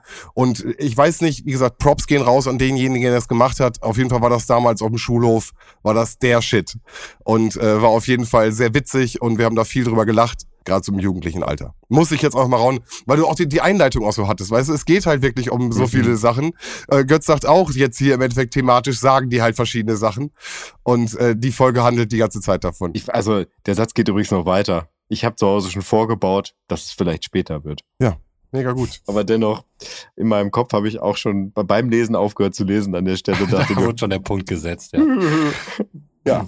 Und dann sind sie äh, beim Pizzaessen. Genau. Und äh, beobachten ein Mädchen am Spielautomaten. Bob sagt, sie müsste sehr gut sein, weil auch super viele Leute drumherum stehen. Und äh, Peter wendet ein, dass sie mit dem Rock und der Rüschenbluse aussehe wie aus dem vorherigen Jahrhundert. Fand ich von Peter ganz schön arschig, muss ich sagen. An seiner Stelle würde ich mich auch nicht so weit aus dem Fenster lehnen, sonst wird ihn nachts der Werwolf holen, würde ich ihm gerne sagen. Fand ich wirklich nicht cool von ihm. Bob sagt, sie sieht aus, als wäre sie von einer Theaterbühne gekommen, ähm, was ja irgendwie naheliegend ist so in diesem ganzen Umfeld und für mich eine anständige Erklärung ist. Bob wieder, ne? Wir mögen ihn einfach. Oder ich. Ähm, Just ist sich sicher, dass es Lucille war. Äh, scheint wohl sehr ähnlich auszusehen wie auf dem Foto. Und äh, Just kommt dann auch schon wieder zurück und fragt äh, im Laden rum, ob sie jemand kennen würde.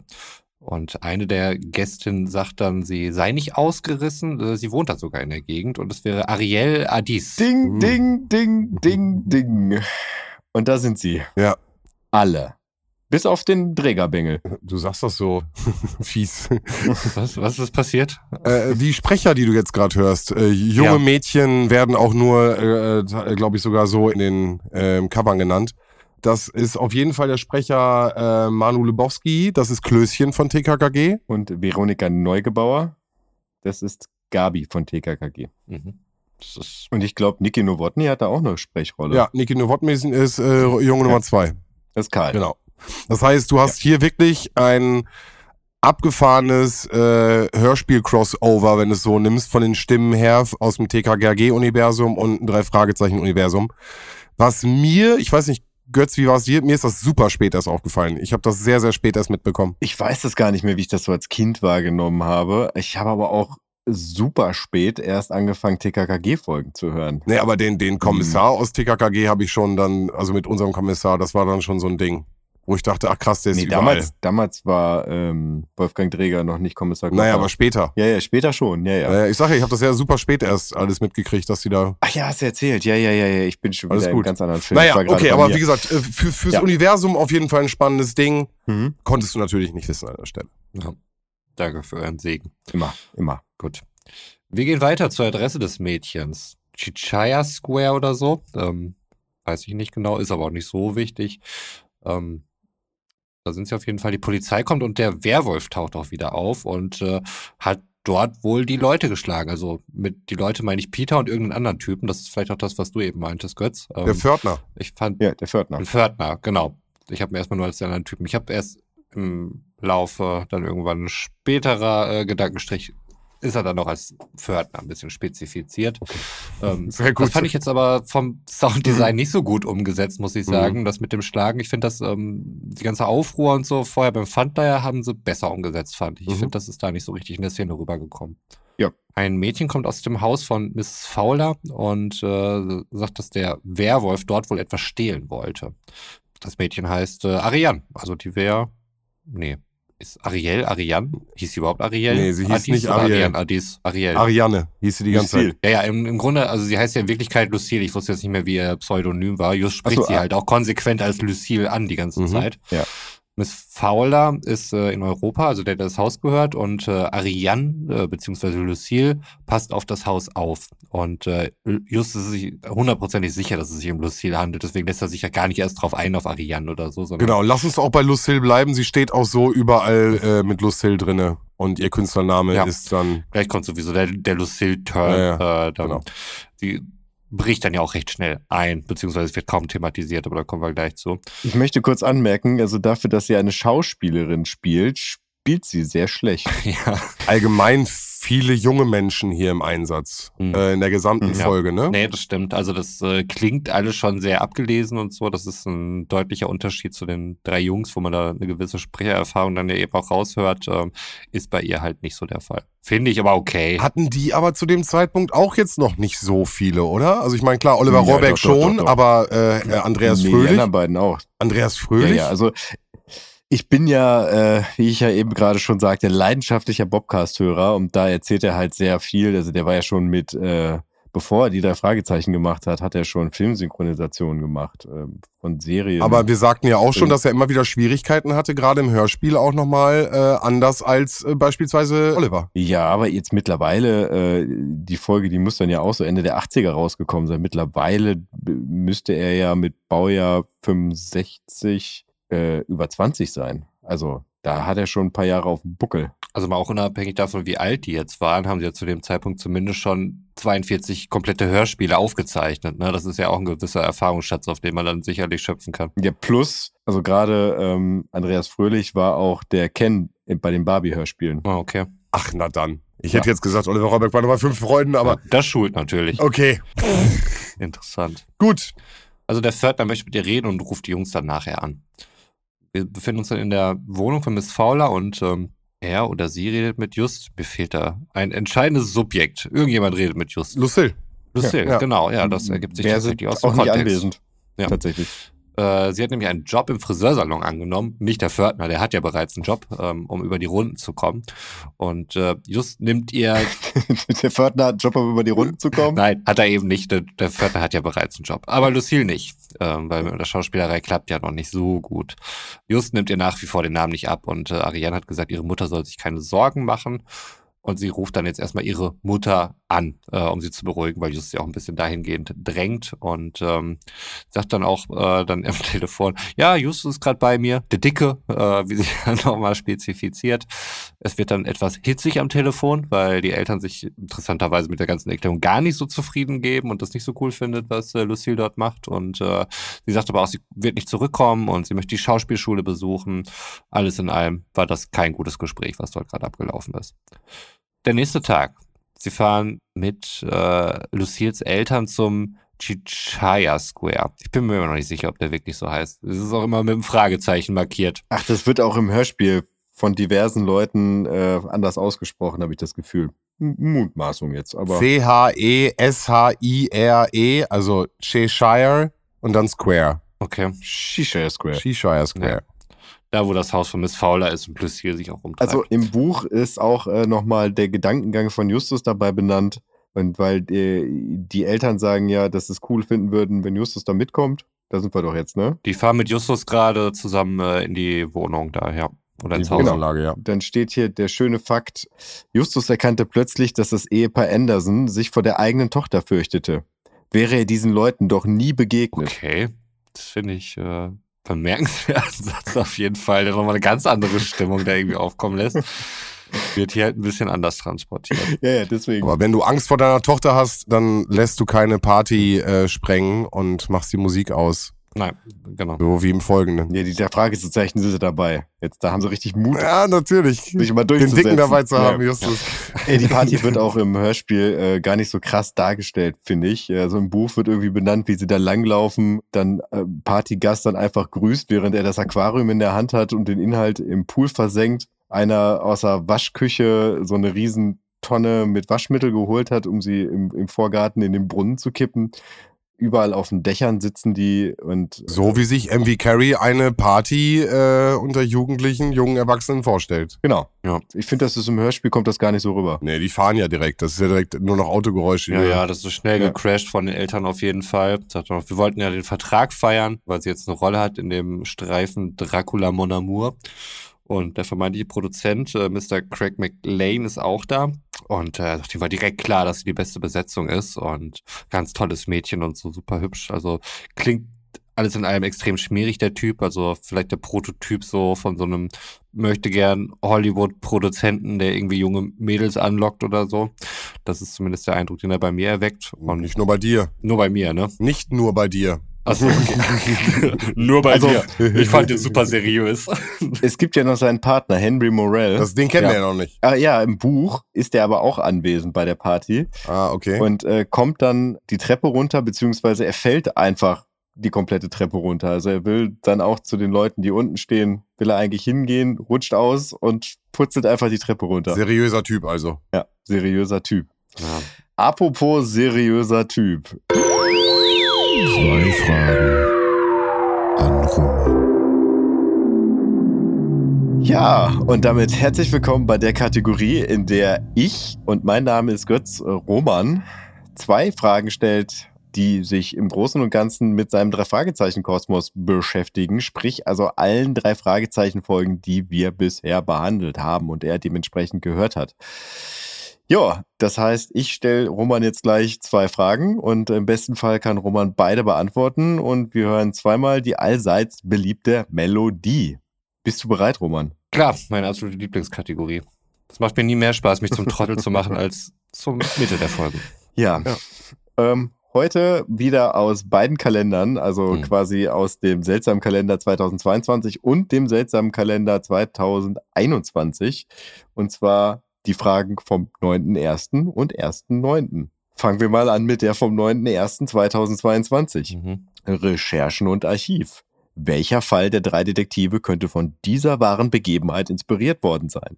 Die Goldmünze St. Gordons Double Eagle mit dem Nominalwert von 20 US-Dollar wurde von 1907 bis 1933 geprägt.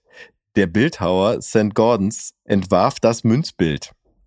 Die Kopfseite zeigt die Freiheitskönigin Liberty, die Zahlseite einen fliegenden Weißkopfseeadler. Der Ultra High Relief Double Eagle von 1907 ist eine höchst seltene und wertvolle Ausgabe. Mann, Mann, Mann. Das Problem ist, meine Chancen werden einfach immer geringer, weil die Liste mal länger wird. Und wenn ich auch immer rate, und meine Verlegenheitsantwort ist immer irgendwie äh, Riff der Haie, ähm, aber das ist es nicht. Nee, es geht ja um einen Adler ja, ja, genau. Eine Goldmünze. Ja, und einen Trittbrettfahrer. Ah, wo war das? War das denn bei den Perlenvögeln? Nee, das war was anderes. Ah, die Silberminen? Ja, schade. Leider falsch. Was war's? Das wäre der Automader gewesen. Der Automaler, okay, wäre ich nie drauf gekommen. Also auf den Folgentitel nicht. Mir kam das schon vertraut vor, so von der Storyline, aber nee, der Folgentitel, da war. Ich hatte gehofft, dass irgendeine Folge heißt, der Fragezeichen und der Adler auf der Münze oder so, aber so leicht war es dann leider nicht. Ich dachte eigentlich, Guter weil, Folgentitel wäre das. weil es ja diesen Kinski-Moment da gab, wo der alte Mr. Jarvis, hieß er, glaube ich, da so pedantisch darauf gepocht hat, dass Justus halt den Adler wieder rausgibt. Naja, aber das mit dem Automaler, das war dann zu vieles gut für mich. Okay. Ich finde aber auch, das ist eine Irreführung. Ich meine, für Ro- Roman jetzt noch nicht äh, wichtig, aber der doppelköpfige Adler mit der Münze, mit dem Adler drauf. Also man hat auf jeden Fall nochmal da eine Assoziation als Fan, fand ich, war ich gerade so, hä? Die haben wir doch noch gar nicht behandelt. Weißt du, was ich meine? Also, Was? Den Doppelalter ist doch noch die flammende Spur. ja, stimmt. Ja. Ja, Da, da war ich jetzt gerade. Ich- Jetzt stehe ich ein bisschen auf dem Schlauch, aber alles gut. gut. Wir, wir wollen Roman nicht verwirren. Nee, nee, nee. Zu spät. Los, zweite Frage. Ja, äh, ich habe ja quasi die neue Kategorie für mich entdeckt. Peters Dichtkunst. Hm. Wir lieben sie. Wir lieben sie. Und zwar ist es da so, dass im äh, seltsamen Kalender aus dem Jahr 2021, dass es da zwischendurch immer zu den Folgen oder zu manchen ausgewählten Folgen kleine Gedichte gibt, die den Inhalt wiedergeben. Und zwar am Mittwoch, den 1.9., wäre das Rätsel gewesen. Ausflug nach Venice. Eine Nixe fällt ins Wasser und ich werd wieder nasser, als der Ausflug hierher vorsah, denn der eigentliche Plan war, im Stadtteil nur zu recherchieren, wie Wohngebiete variieren. Doch kaum sind wir vor Ort, sind Kind und Hunde fort. Ah, ja, da wollten sie irgendwie über Stadtentwicklung und so sich dann auch Genau, schlau machen.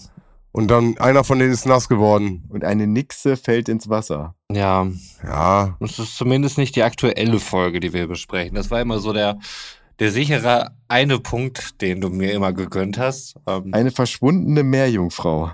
hm. ist auch eine Folge, die Oh sehr hoch bei uns im Ranking ist. Und zu der ich dir letztes Mal schon eine Frage gestellt habe.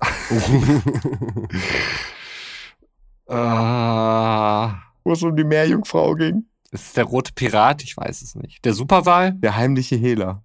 Ach, fuck you. Ich weiß es nicht. Ja, da gehe ich ja mit null Punkten raus. Dann ist es halt so. Dann lassen wir das jetzt auch an der Stelle hier. Ende. Ja. Es war schön mit euch. Ähm, nein, das ist. Ich habe tatsächlich sehr gehofft, dass du, äh, weil du beim letzten Mal ja schon äh, The Missing Merma- Mermaid, dass du da danach sagtest, ach ja, richtig, die Folge war das. Ja, das sind aber immer so Momentaufnahmen. Ja, das habe ich doch schon nach der Aufnahme wieder vergessen. Das ist dann leider nicht mehr so präsent, wie ich es gerne hätte. Aber gut, dann gehe ich ja mit null Punkten raus. Manchmal verliert man. Manchmal gewinnen die anderen. Wir kennen es doch alle. Naja. Nächsten Monat neues Glück. Na gut, na gut. Gibt es eigentlich noch einen zerschmetterten Jingle, wenn ich, äh, wenn ich gar nichts äh, gemacht habe? Nee, noch nicht, ne? Ich glaube, das gab es noch Ja. gar nicht, dass ich komplett verkackt habe. nee, ne? eigentlich hast du es immer am Wir Ende gehen jetzt ein. einfach mit, mit, mit schlechter Laune in die zweite Hälfte. ja, okay. Ja, gut. Warum, warum jetzt noch irgendwas ändern? Genau, also wir sind jetzt quasi auf deinem Niveau. Mhm. Cool. Gut, Niveau. Wer hat kein Niveau? Äh, McLean hat kein Niveau. Und deswegen verlässt er jetzt die Bühne. So, äh, noch nicht ganz. Äh, er sagt ja noch ähm, zu dem Vater, dass er ihn anrufen solle, wenn er noch Fragen Sehr hat. gut. Und im nächsten Satz dann halt zu sagen, er wohnt mit seinem Partner, was für eine Art Partnerschaft das auch immer ist, abgelegen in den Bergen und sagt doch mal, dass er dort kein Telefon hat. Frage ich mich schon, wo genau soll er denn jetzt anrufen? Ich meine, er gibt mir noch eine Karte mit, aber wie wir später erfahren werden, ist es nicht sein. Ja, die, die Sekretärin sagt, er würde ihn erreichen und er wäre da, wo die Schafe blöken. Genau. Äh, was ja später auch nochmal ein wichtiger Punkt ist. Aber die Sekretärin würde ihn auf jeden Fall erreichen. Wie sie das tut, äh, kann ich dir nicht sagen. nicht. Durch ein Schaf vielleicht. Wahrscheinlich, ja. Die Postschafe, wer kennt sie nicht? Sprechende Schafe. Anders kann ich es mir nicht erklären. Ja. Der Vater hält ihn auf jeden Fall für einen Schwindler. Dem Gefühl würde ich erstmal sagen, yo, da kann ich nachvollziehen.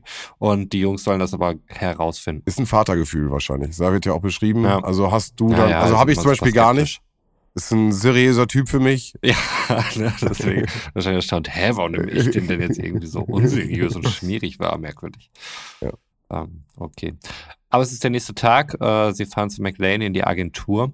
Ja, aber warte, warte, warte, ich möchte wieder einen äh, random Satz aus dem äh, Buch vorlesen. Mhm. Und zwar ist es so, dass sie da mit Morton, der relativ viel mehr Anteil an diesem Buch hat, also der taucht im Hörspiel, glaube ich, nicht einmal auf. Einmal. Ein Sprecher da. Ach, okay.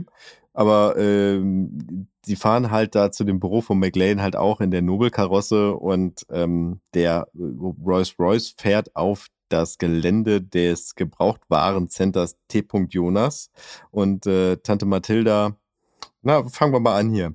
Als Tante Mathilda den Rolls Royce zu Gesicht bekam, stöhnte sie vernehmlich. Da ist ja wieder dieser aufgeblasene Schlitten und ihr verschwindet wohl wieder für den Rest des Tages. Sag mal, Justus, was wird jetzt aus der Arbeit, die ich euch eingeteilt hatte? Und dann antwortet Justus, machen wir morgen. Auf Ehre. Sagt er wirklich? Ach, der auf, Auf Ehre? Ehre. Nein. Auf Ehre, ich Ach, was. Guck mal, Justus Jonas seiner Zeit voraus. Ja, Wow. geil, dass du es reinzeigst. Okay. Äh, warte mal. Das klingt halt auch so gar nicht. Das klingt aber halt- irgendwie auf Ehre. Außer das ist eine Redewendung, die man schon mal irgendwie im 16. Jahrhundert oder sowas benutzt hat. Ja, neben meinem Finger. Äh, Weiter runter, weiter runter, weiter runter. Ja, alles klar. Äh, ja, ist halt äh, 2000er, ne? 2000, weiß ich nicht, 20er, Sprech der Mhm. Jugend. Ja. Ehrenbruder und was wir nicht alles hatten. Hm. Witzig, witzig, witzig, witzig. Scheint aber damals auch schon Thema gewesen zu sein. Ja. Auf Ehre, Alter. Okay. Also, Morten fährt sie zur Agentur und äh, Just geht ja erstmal alleine zum Produzenten. Man hört dort eine Dame telefonieren, die einen Stuntman braucht, weil Hitchcock es wohl ablehnt, das selbst zu Mhm. machen. Was ich irgendwie ganz witzig fand. ähm, so als Nebenbeisatz, der Ja. nichts weiter zur Handlung beiträgt. Ähm, Mhm. Just gibt sich als Schauspieler aus, war er schließlich auch mal und ähm, erzählt er irgendwie so eine Story, dass äh, er da irgendwie für eine Rolle in Frage käme und so weiter. Und McLean kommt dann herein, allerdings der echte McLean und fragt dann auch, was für ein Dracula-Film, weil das war der vermeintliche Film, für den sich Just beworben hatte, den ja auch der, der Fake McLean vorher genannt hatte. Da fällt es uns dann wie Schuppen aus den Augen. Es war nicht McLean, sondern wohl ein Schwindler. Und äh, da stellt sich die Frage, was der Typ da wohl so vorhat. Sie fahren erstmal zurück zu Lucille, um mit ihr zu sprechen. Der Pförtner ist total begeistert von dem Rolls Royce. Ähm, kriegen wir dann hier nochmal mit. Klar, ist halt ein Rolls Royce, ne? Ein Auto, das begeistert. Aber sie, Danke er, an unseren Werbepartner Rolls Royce an dieser Äh, Stelle. er sagt aber auch, äh, kennt Ariane ihn schon oder soll das eine Überraschung für sie sein? Es klingt halt so, als würde sie irgendwie so ein Ja, Ge- genau. Geschenk bekommen. Äh, und, und da kommt mal teure Luxuswagen, die sich so ein bisschen, naja. Ja. Ja. Der Fake McLean war wohl eben kurz vorher mit seinem Partner dort bei Lucille und äh, sie klingeln. Lucille öffnet aber nicht die Tür und äh, der Pförtner schließt dann die Wohnung auf. Also an dieser Stelle geht es auch ohne Einbruch. Man kann ja mal einfach jemanden fragen, der einen Schlüssel hat. Hat er vorher angeboten, aber auch, ne? Dass er hilft. Ja, ja, das Ja. stimmt. Aber trotzdem ähm, wollte ich es nur mal erwähnt haben, dass es auch so geht. Und sie haben auch nicht beim Pool geguckt, obwohl das auch, sie, sie werden eigentlich darauf hingewiesen, dass sie auch im Pool gucken sollen, da gucken sie gar nicht. Hm. Ja, stimmt. Ja. Also Lucille ist wirklich nicht da. Ähm, dann gehen sie halt in die Wohnung rein und sehen, dass die Badewanne voll ist. Und da sagt Bob, und da war ich halt besonders erstaunt, das ist so ein Satz, den ich Peter zugetraut hätte, aber noch nicht Bob. Das ist vielleicht eine Schlampe, sagt Bob. Und äh, ja, an der Stelle wirklich wusste ich dann auch nicht mehr weiter. Und äh, ich habe ja nur stehen, dass ich an dich geglaubt habe, Bob, als die gute Seele der drei Fragezeichen. Und das wurde jetzt alles so ein bisschen ähm, in Staub aufgelöst. Also ich war, ich war nahezu schockiert, ob dieser Wortwahl. Okay. Ähm, Justus sagt allerdings nicht unbedingt. Was passierte, als äh, die Männer klingelten? Und äh, sie sehen dann auch noch ein Handtuch mit Blutflecken. Da sagt jetzt aber keiner mehr, oh mein Gott, was für eine Stampe, sondern äh, der Pförtner ruft die Polizei Ja. an. Und ähm, Reynolds kommt und sieht sich dann erstmal alles an. Und äh, es kam wohl auch ein grauer Mercury zu Besuch. Ähm, Lucille war da aber nicht drin, sagt der Pförtner. Also der ist da wohl noch weggefahren. Sie hat da, oder der Pförtner hat zwei Männer gesehen, aber eben nicht Lucille. Reynolds schmeißt dann die Jungs erstmal raus, weil äh, das ist wohl dann eine Nummer zu groß für sie. Ich meine, wir haben es da mit Blut und so weiter zu tun. Irgendwelche Vögel, die mal abhauen oder sowas. Klar, gerne. Verschwundene Mädchen, gar kein Problem. Können wir den drei Fragezeichen geben, aber keine Zeit für. Davon hat er mehr als genug. Ja, gibt's eh genug von, macht ruhig. Aber wenn es hier irgendwas mit Blut ist, dann, dann lass mal die richtigen Jungs bitte ran. Es geht zurück zum Schrottplatz. Justus sagt, äh, dass der Werwolf der Schlüssel sein muss und äh, Peter besser zuhören sollte. Ich persönlich hätte noch andere Verhaltenstipps für Peter, aber nicht an dieser Stelle hier. Die Boys mussten noch äh, eine Stunde auf dem Schrottplatz arbeiten, wo sie wohl überhaupt gar keinen Bock drauf hatten, aber Tante Mathilde hat da sehr drauf bestanden. Dann geht's zurück zur Zentrale und sie hören ein Geräusch. Es ist wohl jemand am Wohnwagen. Es ist, ihr ahnte schon, der Werwolf. Da haben wir dann auch wieder ein gruseliges Sounddesign. Also dieser Auftritt vom Werwolf, in der Regel gelingt er eigentlich immer, nur nicht das eine Mal, wo er zwei Leute eigentlich niedergeschlagen hat. Beim Pförtner, ja. Ja, wurde leider überhaupt nicht transportiert. Darf ich mal kurz reingrätschen? Nein? Oder war das keine rhetorische Frage? Nee, das war eigentlich noch nicht mal eine Frage, das war eine Aussage.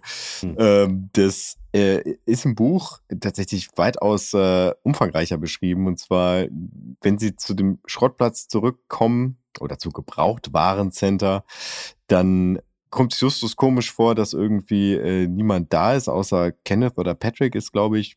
Und ähm, Patrick sagt, dass Miss Jonas halt vor geraumer Zeit halt ins Haus gegangen ist. Und Justus, wie gesagt, der wundert sich, dass halt da niemand mehr wieder rausgekommen ist. Und der geht da halt hin und sucht seine Tante und seine Tante ist nicht da. Und es ist alles durchwühlt im Haus.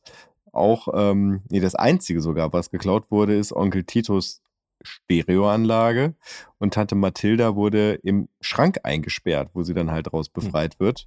Da kommt dann halt auch die Polizei an. Justus kommt das Ganze irgendwie ein bisschen komisch vor. Dann gibt es halt eine Situation, wo Bob und Peter, die haben schon in der Zentrale gewartet, die müssen dann irgendwie nach Hause und Justus ist dann noch in der Zentrale, weil er da äh, sich noch Gedanken über die Tasche machen will und auf einmal hört er ein Geräusch draußen, dann geht er nach draußen, um nachzugucken wandert einmal über den ganzen Schrottplatz, kommt wieder zurück in die Zentrale und sieht dann, okay, die Tasche ist noch da, aber der Notizblock, der liegt anders. Hm. So. Und dann ärgert er sich darüber, dass er ja rausgegangen ist und somit quasi dem nächtlichen Beobachter oder ich weiß, ich glaube, das war sogar am Tag, gezeigt hat, wie man in die Zentrale kommt. Und dann stellt er auf einmal fest, er ist ja wieder reingekommen, aber er hat niemand rausgehen sehen. Das heißt, hinter ihm, da ist ein Vorhang, wer ist dahinter? Ich denke mal, die Dunkelkammer wird da sein. Die haben die ja auch da im, in der Zentrale. Steht halt noch der Eindringling. Dann hört Justus auf einmal das Atmen und dann, äh, dann wird er auch tatsächlich niedergestreckt und die Tasche wird ihm geklaut. Und da ist es dann auch kein Werwolf, sondern halt ähm, jemand in einer Monstermaske. Also es ist schon ein verkleideter Mensch, aber kein Werwolf. Hm. Finden wir raus, wer es ist? Äh, Oder ist es dieselbe Person dann? es ist die, dieselbe, also es ist einfach einer von den beiden. Okay. Wer von den beiden kann ich dir jetzt gerade nicht sagen. Das muss ich nur mal gucken. Gut, gut, ja, okay. Im Hörspiel verschwindet der Werwolf oder der Mensch mit der Werwolfsmaske ähm, unerkannt mit dem Auto und äh, sie bemerken allerdings, dass Lucille's Tasche weg ist. Und Justus geht davon aus, dass die Dudes, also der Produzent und sein Partner da äh, Lucille vermutlich entführt haben. Und äh, zudem denkt Just auch noch, dass sie es auf den Teddybären abgesehen haben, der in dieser Tasche drin steckte. Deswegen, Sven, gut, dass du da anfangs nochmal auch drauf Mhm. hingewiesen hattest. Spielt eine immer wichtige Rolle. Frage jetzt sich natürlich, äh, es wird vermutlich nicht einfach nur um den Teddybär gehen, sondern ist dort drin irgendetwas versteckt. Und Bob mutmaßt an der Stelle dann Schmuck oder Rauschgift. Was ich auch immer interessant fand, weil so dieses ganze Drogendealer-Ding hatte ich bis dato jetzt irgendwie noch gar nicht so auf dem Schirm. Also mag an der Serie an sich liegen, aber jetzt in der Folge im Speziellen fand ich es jetzt auch nicht so naheliegend, dass wir es hier mit irgendwelchen Rauschgift-Menschen zu tun haben. Fragen sich natürlich, wie sie überhaupt darauf gekommen sind, dass das da bei denen rumliegt. Und äh, die Frage steht im Raum, ob Lucille möglicherweise den Entführern gesagt hat, dass die Tasche bei den Jungs ist. Ich weiß gar nicht, ob sie das überhaupt mitgeteilt haben. Ich kann mich jetzt zumindest nicht aktiv daran erinnern, dass das mal gefallen ist, dass sie das gegenüber Lucille gesagt haben. Aber gut möglich, dass das halt irgendwann mal passiert ist. Ich weiß nicht, Sven, du hast das Skript da sicherlich noch im Blick, ob da in der Richtung. Naja, also es, es wird ja, glaube ich, darauf hingewiesen, also selbst wenn es jetzt offensichtlich nicht benannt wurde, also die sind ja generell nur darauf gekommen, weil sie die halt die Tasche gefunden haben. Also es ist Ja, halt, ja. Das, ich, Nee, also ich finde es jetzt auch nicht super abwegig. Ähm, Ich Mhm. habe jetzt nur den konkreten Dialog halt nicht vor Ohren. Ja, aber wie war die genaue Frage jetzt nochmal? Ähm, ob äh, Justus oder so ges- mal irgendwann gesagt hat zu Lucille, dass sie ihren Rucksack oder ihre Tasche haben. Nee, habe ich so Hm. auch nicht äh, auf dem Schirm. Ja. aber wie gesagt, das äh, ist jetzt nicht so das Ding, wo ich denke, es ist total unlogisch alles. Nein, alles gut. Keine Minuspunkte. Okay. Gut. Ihr könnt die Fackel wieder. Ihr müsst sie nicht anzünden. Das passt schon. Also, wie kam Lucille überhaupt zu dem Teddy? Ist dann noch eine weitere Frage, die im Raum steht. Und äh, Sie sind sicher, dass die Beantwortung dieser Frage die Verbindung zum Werwolf klären wird. Ähm, Lucilles Eltern wussten nichts von einem Teddy aus Pelz, das muss man nochmal dazu sagen. Es war halt nicht nur ein gewöhnliches Stofftier, sondern ein Teddy aus Mhm. echtem Pelz. Mhm. Ne? Also es war wohl schon etwas Besonderes, das wird auch immer wieder betont. Und, Hochwertig, ja. Ja. Mhm. Sie gucken dann nochmal bei Pizza Shack, aber auch äh, dort können sie nichts weiteres finden, keine weiteren Spuren. Sie suchen dann nochmal in den Pelzgeschäften und äh, haben dann glücklicherweise bereits im zweiten Geschäft Glück. Dort wurde nämlich eingebrochen und äh, es wurden Teddys geklaut, sowie weitere Pelze und auch geschäftliche Korrespondenz. Der letzte Mitarbeiter, so erfahren Sie es dann eben aus dem Gespräch mit dem Inhaber dieses Pelzgeschäftes, war ein Filmfan, konnte aber nicht Staubsaugen und war auch so überhaupt nicht zum Arbeiten geeignet. Ähm, also er interessiert sich für Dracula, Werwölfe und so weiter. Da gehen bei uns natürlich die Detektivantennen an. Nach zwei Tagen hat er ihn bereits weggeschickt, weil er absolut unfähig war. Und das alles war noch vor dem Überfall. Er hat allerdings eine Adresse von dem Typen, äh, weil er ihm ja auch einen Lohncheck trotzdem für diese zwei äh, unproduktiven Tage ausgestellt hatte. Fragt man eben auch, ob der den Check eingelöst hat. Na klar, so ein Gesindel äh, nimmt doch sofort das Geld. So war das damals, die Tja. Machtposition von Arbeitnehmern und Arbeitgebern. Wenigstens nicht Pack, sondern nur Gesindel. Ja, ist nur Gesindel, die alle nur meine Kohle wollen. Ja. Die Teddys kommt von einem Großhändler und das ist dann äh, RG Importers, heißt der, glaube ich. Ja. Weiß nicht, ob das RG für irgendwas steht oder ob das überhaupt RG oder irgendwie anders war. So habe ich's verstanden. Sie überlegen dann, äh, wo gehen wir zuerst hin? Zu der Adresse äh, oder zum Importhändler? Gehen wir mal zum Importhändler. Bob bemerkt dort einen roten Audi, den er schon vorher gesehen hat. Würde mich natürlich interessieren, ob es im Original irgendein anderes Auto war. Rot, also, ach so, ach so, im Original. Ja, ja, ja. Mhm. Aber im, im Buch ist es auch ein roter Audi. Ja, das fände ich mal interessant, weil ich mir nicht vorstellen kann, dass Audi da irgendwie so ein großes Ding war. Ich weiß aber auch gar nicht, wie die vorher das bei den drei Fragezeichen behandelt haben, wenn um über konkrete Autos gesprochen wurden. Hatten wir nicht auch schon mal Chevys oder Chevrolets oder sonst Ja. irgendwas? Also, dass da Ja. durchaus amerikanische Automarken genannt worden sind? Ja, in dieser Folge. Mehrfach. Ja, stimmt. Da war es auch schon, ja. Ja. Deswegen, keine Ahnung. Vielleicht war es ja wirklich auch im Original ein roter Audi, was ich bemerkenswert finden würde. Also, falls jemand weiß, ähm, gerne schreiben. Bei der nächsten Folge bin ich total überrascht, dass ich diese Frage gestellt habe und dann eine Antwort darauf erhalten habe. Ihr würdet mir eine Freude machen. Mal schauen. Naja, äh, dieser rote Audi gehört auf jeden Fall dem Inhaber der Pizzeria, Mr. Äh, Sayers. Sie wollen dann vorgeben, einen Teddy für Tante Mathilda kaufen zu wollen. Wobei ich da erstmal nicht weiß, ob man da beim Großhändler richtig ist, wenn man da einen Teddybär haben möchte. Ich glaube, die haben da eher andere Geschäftsvolumina, bei denen die da irgendwie äh, handeln. Aber gut. Niemand öffnet. Sie wollen dann erstmal durchs Fenster gucken. Justus klettert eine Feuerleiter rauf und äh, man kann durch das Fenster allerdings kaum was sehen, weil es total schmutzig ist. Äh, man kann nur erahnen, dass es sich dabei wohl um irgendeine Art Lagerraum handelt. Ich weiß jetzt schon, was gleich kommt, deswegen ich. du arbeitest schon, Das du Fenster. arbeitest schon so auf diese Stelle hin und ich weiß genau, dass es gleich noch thematisiert wird. Naja, das Okay, Fenster dann grätsche ich jetzt mal gerade kurz rein. mhm. Gute Stelle. Mhm. Um mal so die Wogen zu glätten. Ja, ja, ja. Und zwar, also kurz im Buch. Ähm, Im Buch sind sie ja auch im Pizza-Shack vorher und Mr. Sears wird kurz hellhörig, als die Jungen halt nachfragen, beziehungsweise Henry Morell und sein Partner ähm, Ah, krass, dann macht er sich verdächtig. McLean beschreiben, weil Mhm. er mit einem von den beiden etwas anfangen kann. Aber er, er guckt nur einmal kurz hoch, dann merkt er auf einmal, oh Scheiße, ich habe die Geste gemacht. Ich habe, äh, die wissen jetzt, Verdächtig. Genau. Äh, und dann äh, versucht er wieder relativ unverdächtig zu wirken und das geht auch so ein bisschen unter, aber das kriegen wir nur als Leser mit. Und Alfred Hitchcock weist da auch nochmal darauf hin.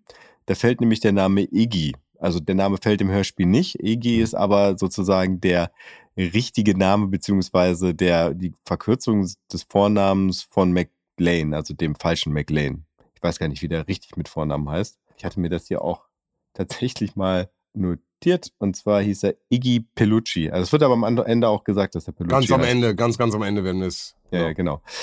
Ähm, Und dann fahren sie halt zu der Adresse halt von RJ Importers, aber nicht einfach so, sondern halt mit Morton, weil Morton ist wirklich ein großer Teil dieses Buches oder dieser Folge ähm, im Buch.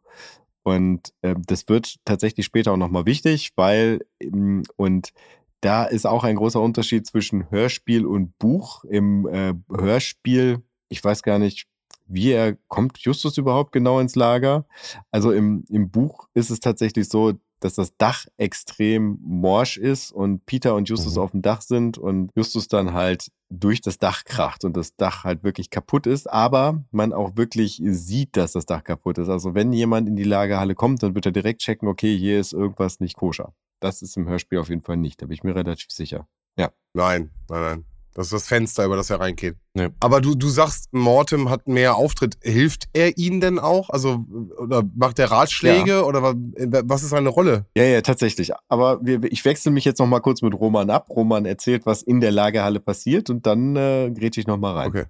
Und dann kommt Morten. Okay. Versprochen. Okay, gut. Also, bei uns geht's halt nicht übers Dach, sondern durchs Fenster. Das Fenster ist nicht verriegelt. Wir alle wissen, was das bedeutet. Das ist eine explizite Einladung. Hey, seid ihr Detektive? Kommt rein, schaut euch um. Das will er doch gar nicht. Das will er doch gar nicht. Und das sagt er auch. Nein, will er auch nicht. Nein, es ist ein angelehntes Fenster und er will einfach nur Genau. durchgucken. Also es ist halt auch ein Kippfenster, ne? Es ist nicht die, äh, wie beim letzten Mal, dass das so diese typischen alten amerikanischen äh, Hoch- und Runterschiebefenster sind, sondern eben ein Kippfenster.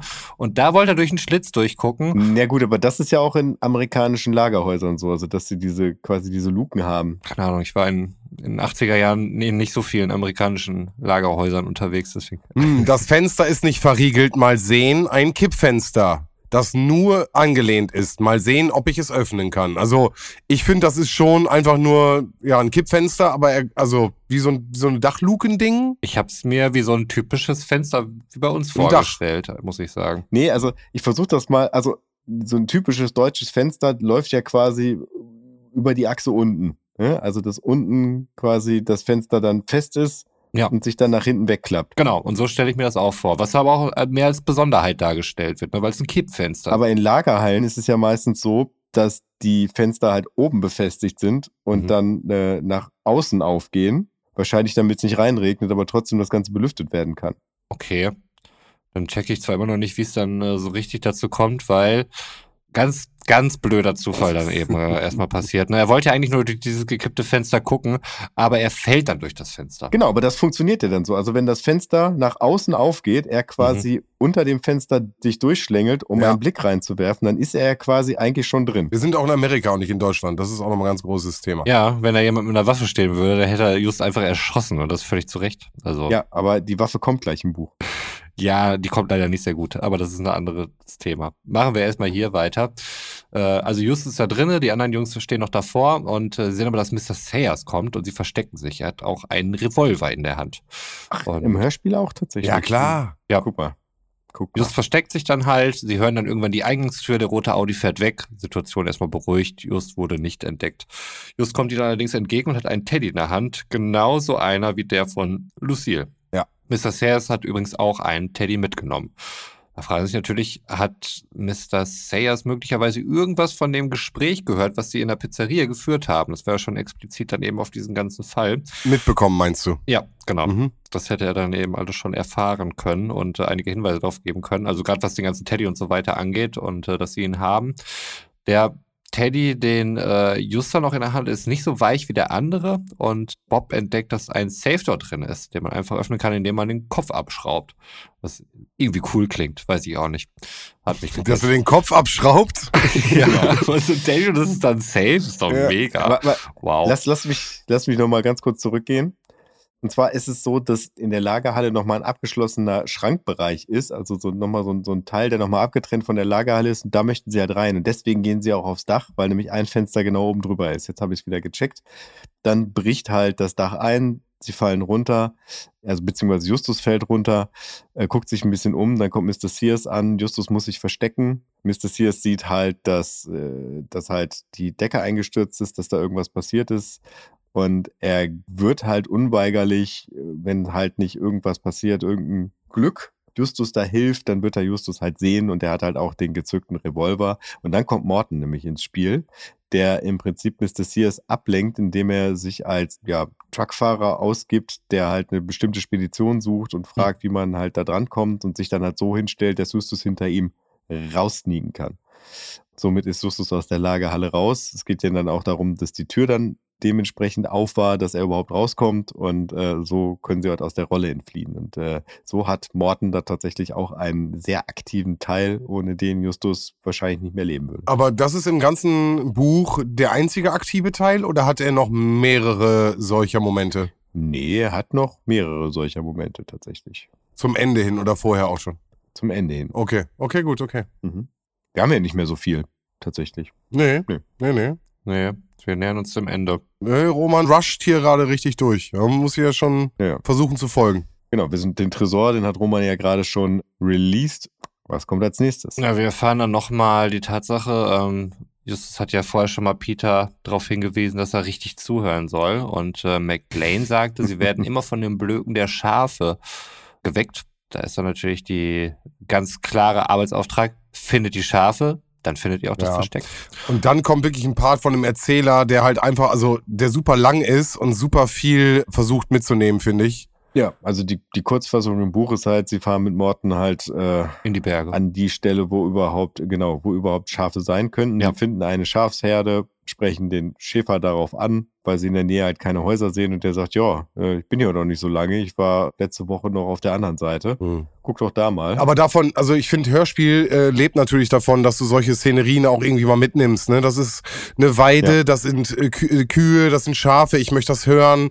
Ist nochmal komplett anders zu dem, was wir jetzt gerade gehört haben. Pizza, Stadt. Mhm. Also das hätte hätte ich cool gefunden und muss ich sagen, finde ich schade, dass das da dann auch einfach über den Erzähler geht. Hm. Stimmt, es gibt nicht ein Schaf, was man im Hintergrund hört, ne? Ich habe keins gehört. Nee, hat man echt liegen lassen. Boah. Danke. Danke, Götz. Wenigstens das war ich eins. gar nicht in meiner Wertung drin. Oh, Ja, das scheiße. Jetzt habe ich was gesagt. naja, okay. Gut, dass ich da flexibel bin. Ja, das ist gut, dass wir darüber gesprochen haben. Gott sei Dank, Gott sei Dank. Ab das nächste Mal möchte ich, dass du deine Wertung fest hast. Ja. Ja, mal gucken, wo wir gleich rauskommen. ja, ja gut. Wir fahren ja erstmal, wie gesagt, in die Berge und es äh, gibt tatsächlich nur eine Stelle mit einer Schafsherde. Es gibt zwar ein paar vereinzelte Schafe, aber diese Schafsherde, das ist nur diese eine. Und äh, es ist eben auch keine richtige Stadt, wo die sind, sondern eine Filmkulisse. Justus ist sich jetzt mittlerweile ziemlich sicher, dass McLean an allen Überfällen und Einbrüchen beteiligt waren, die jetzt in kürzester Zeit passiert sind. Und Just ruft nach Lucille und sie ist da. Sie meldet sich zurück und äh, möchte da gerne rausgeholt werden aus irgendeiner Kulisse. Oh, Die warte holen mal. dann da eben auch raus und äh, wir erfahren dann von Lucille erstmal, die sind verrückt, die sind verrückt und äh, unter anderem gerade im Gemischtwarenladen.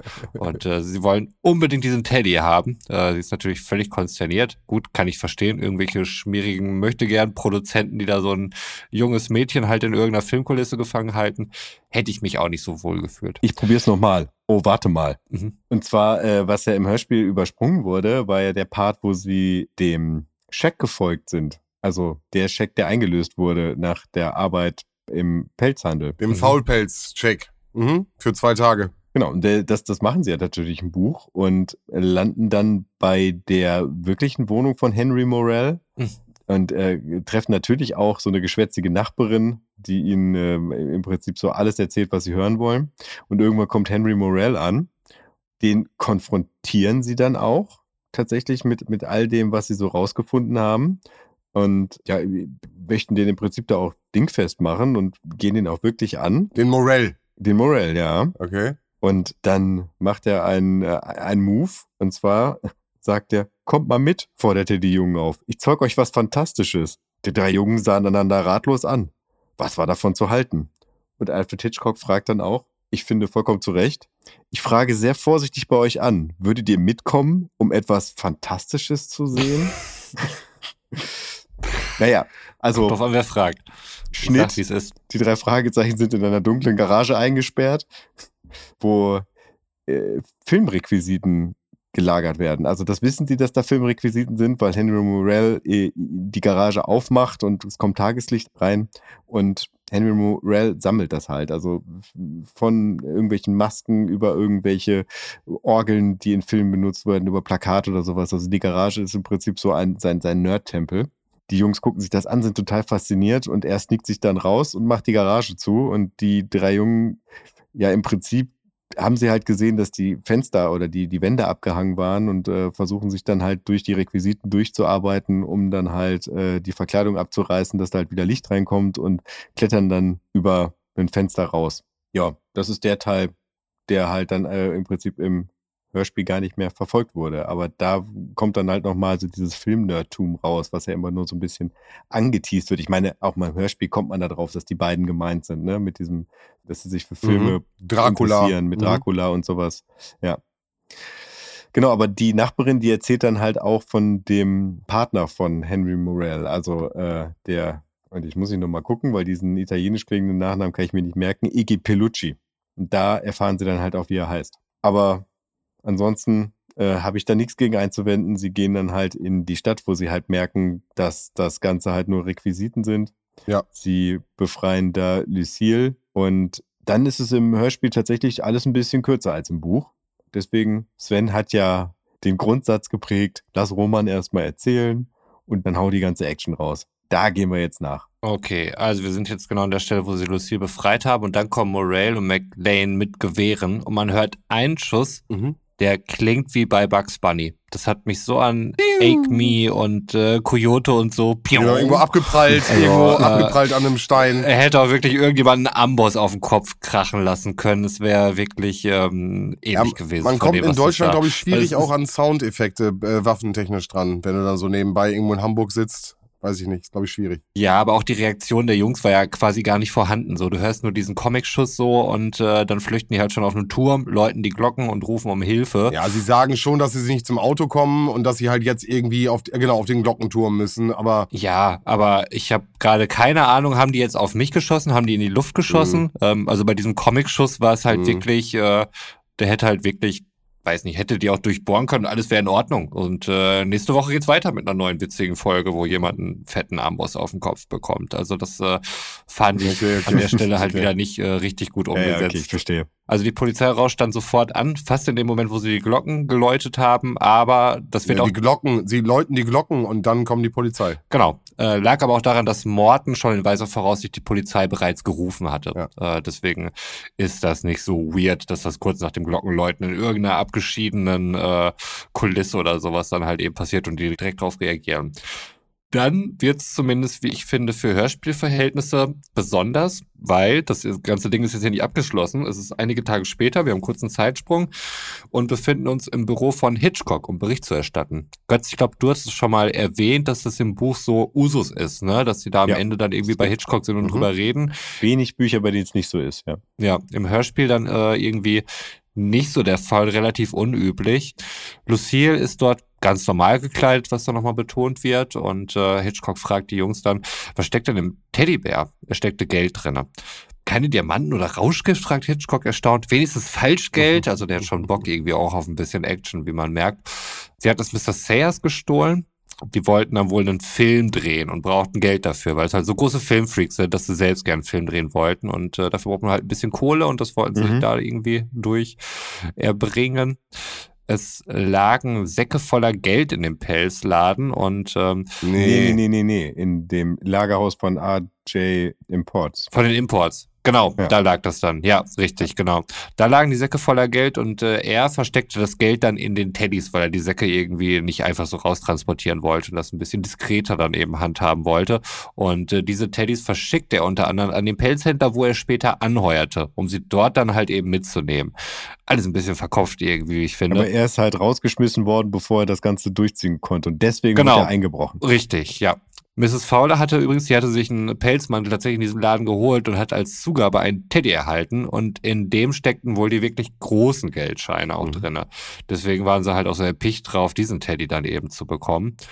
Dann erfahren wir plötzlich so, das Geld, äh, ja, es stammte aus dem Drogenhandel. Deswegen halt in den Säcken und so weiter und sollte da vermutlich gewaschen werden.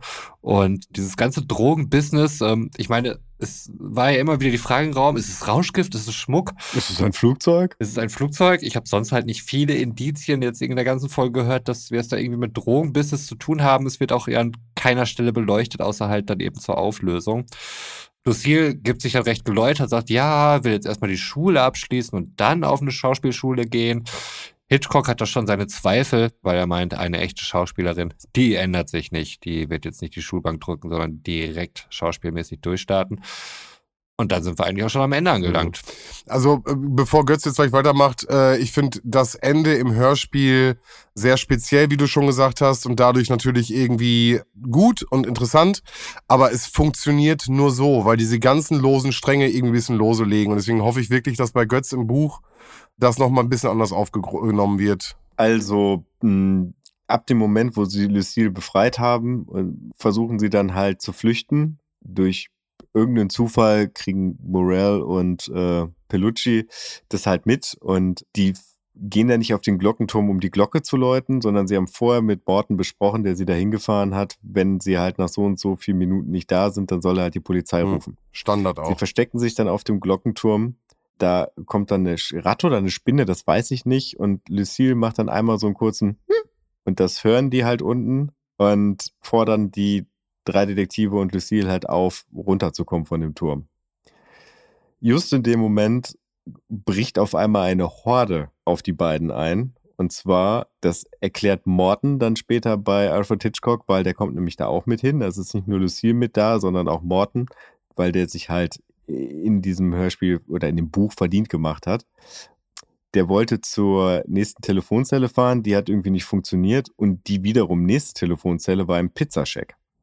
Dort hat er dann so kurz erklärt, was er wollte und die Jungs und Mädchen drumherum haben halt mitgekriegt, was so das Anliegen war und meinten, ey, wir kommen mit. Und das heißt, dass er äh, quasi die Horde, die schon Mrs. Fowlers Haus auseinandergenommen hat, weil sie halt Teil der Party waren, sind jetzt halt mit ihren kompletten ähm, Autos und äh, Aufmachungen, haben sie sich jetzt auf den Weg gemacht, um halt mit, ich weiß nicht, wie viele Leute sie waren, 20, 30, halt dann äh, Pellucci und Henry Morel halt zu überwältigen. Das funktioniert tatsächlich auch. Dementsprechend war es jetzt nicht so, dass dieses Glockenläuten dabei eine Rolle gespielt hat, sondern wirklich, dass halt im Vorfeld ganz klar abgesprochen war, wenn halt was schief läuft, dann hol bitte die Polizei. Ja, schade, hätte man nochmal mit reinbringen können, finde ich. Ja.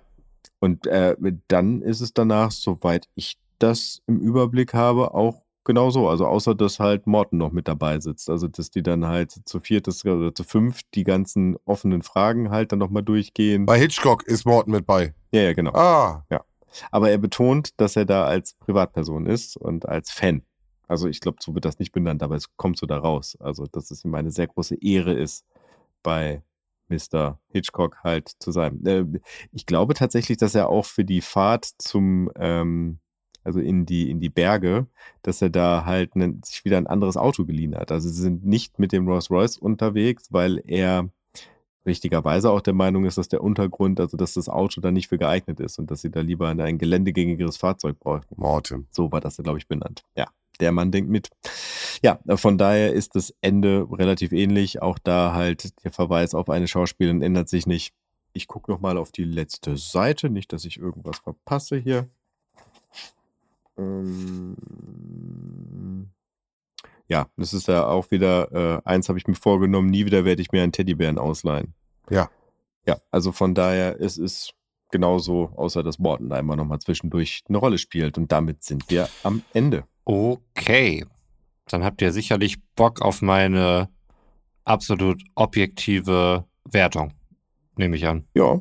Darum machen wir das hier. Hier wird nach Faktenlage entschieden. Gut. Also, kommen wir mal zum Negativen. Ich habe tatsächlich noch den Punkt hier, Sven, wo ich eben noch vollmundig am Anfang meinte, nein, nein, mit der Laufzeit, das hat sich ne- negativ ausgewirkt.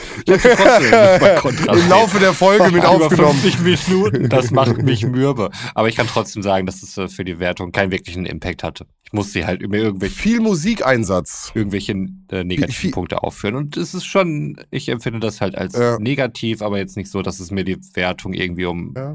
um ein oder zwei Punkte irgendwie versaut. Also von daher alles cool. Ich fand das äh, Ende, die Auflösung war halt relativ komplex, wurde jetzt aber nicht spielerisch gelöst, also durch ein Hörspiel, sondern halt eben im Dialog, äh, wo ich mir auch noch aufgeschrieben hatte, das scheint ja im Buch Usus zu sein. Hier wirkt es ein bisschen lazy. Finde ich so. So als wollte man sich das dann einfach sparen. Wir erzählen jetzt mhm. den Rest einfach, sonst müssten wir hier noch 10 Minuten machen, dann dauert die Folge 60 Minuten, dann kriegen wir nur einen Punkt von Roman. Das haben sie sich wahrscheinlich in den 80ern dabei gedacht. Dann kürzen wir es besser so ab. Äh, ja. ja. fand ich irgendwie äh, nicht so cool, muss ich sagen. Also hätte ich mir tatsächlich lieber äh, spielerisch dann irgendwie so ein Ende gewünscht. Ähm, bin ich jetzt nicht so gewohnt, wirkt für mich halt wie so eine Abkürzung. Zum anderen war irgendwie so dieses ganze Drogenbusiness-Ding, was zum Schluss dann nochmal reinkam, beziehungsweise durch vereinzelte Fragen, ist es Schmuck oder Rauschgift? Ähm, da wurde es ja schon mal thematisiert, aber es gab sonst keinerlei Indizien irgendwie dafür. Und äh, das fand ich dann irgendwie ein bisschen weird, dass das da so reinkam. Zu dem Pro-Punkten. Äh, ich fand es gut, dass man dort relativ lange im Dunkeln gehalten wurde, wo das jetzt alles drauf hinausläuft, im Gegensatz zur letzten Folge beispielsweise, wo Justus ja immer wieder diesen einen Punkt betont hatte und dass es darum geht und das ist ganz wichtig, das wurde hier nicht so gefahren, das fand ich gut, dass man da nicht so mit der Nase drauf gestoßen wurde. Und äh, die Werwolf-Auftritte, bis auf das mit den Schlägen, fand ich auch vom Sounddesign eigentlich ganz gut gestaltet, unterlegt. Also ich kann schon verstehen, dass man das irgendwie gruselig findet. Und ich habe dem Ganzen am Ende des Tages dann drei von fünf Pelzbeeren verliehen.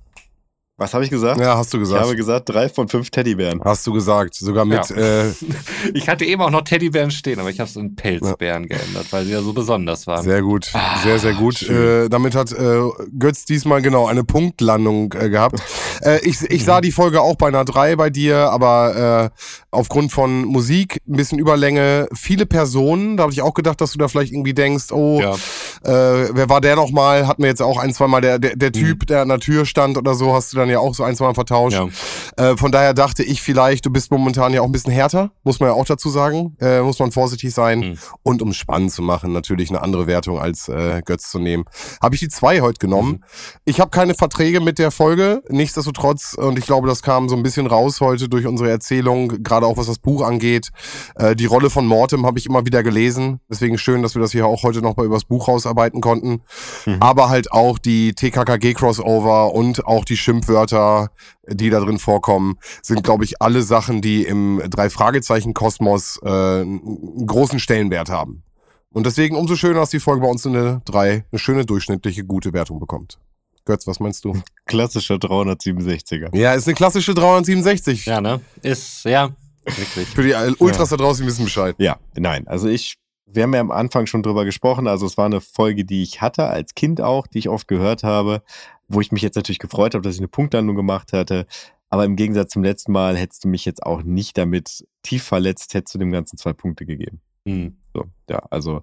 Okay. Ähm, ich, nee, ich sehe tatsächlich die Schwächen so der Folge. Ich, äh, ich habe sie jetzt auch nochmal als Erwachsener äh, da irgendwie da, daraufhin nochmal angehört und dachte mir, ja, also da sind auf jeden Fall Plotholes drin. Manche mhm. Sachen sind einfach lazy gestaltet. Ähm, die Sprecherleistung ist nicht unbedingt so on point bei allen. Aber ich finde trotzdem, also das ist so eine gute Durchschnittsfolge. Die kann man sich mal zum Abend, zum Einschlafen anhören, ohne dass ich danach irgendwie im Bett liege und mich darüber ärgere, was das für eine mhm. Scheiße ist. Exakt meine Worte, Götz. Besser ja. hätte ich es nicht zusammenfassen können. Ich finde es übrigens geil, wenn man irgendwie so 367er, so wie, wie ein 30er für Snitch oder so, 367er, wenn man jemals totalen Durchschnitt irgendwie beschreiben möchte. Du bist so richtig 367er, Junge, verpiss dich. Ja. ja. Aber ich würde so feiern, wenn mich mal irgendwann einer so nennen würde, ohne den Kontext zu kennen. Ja.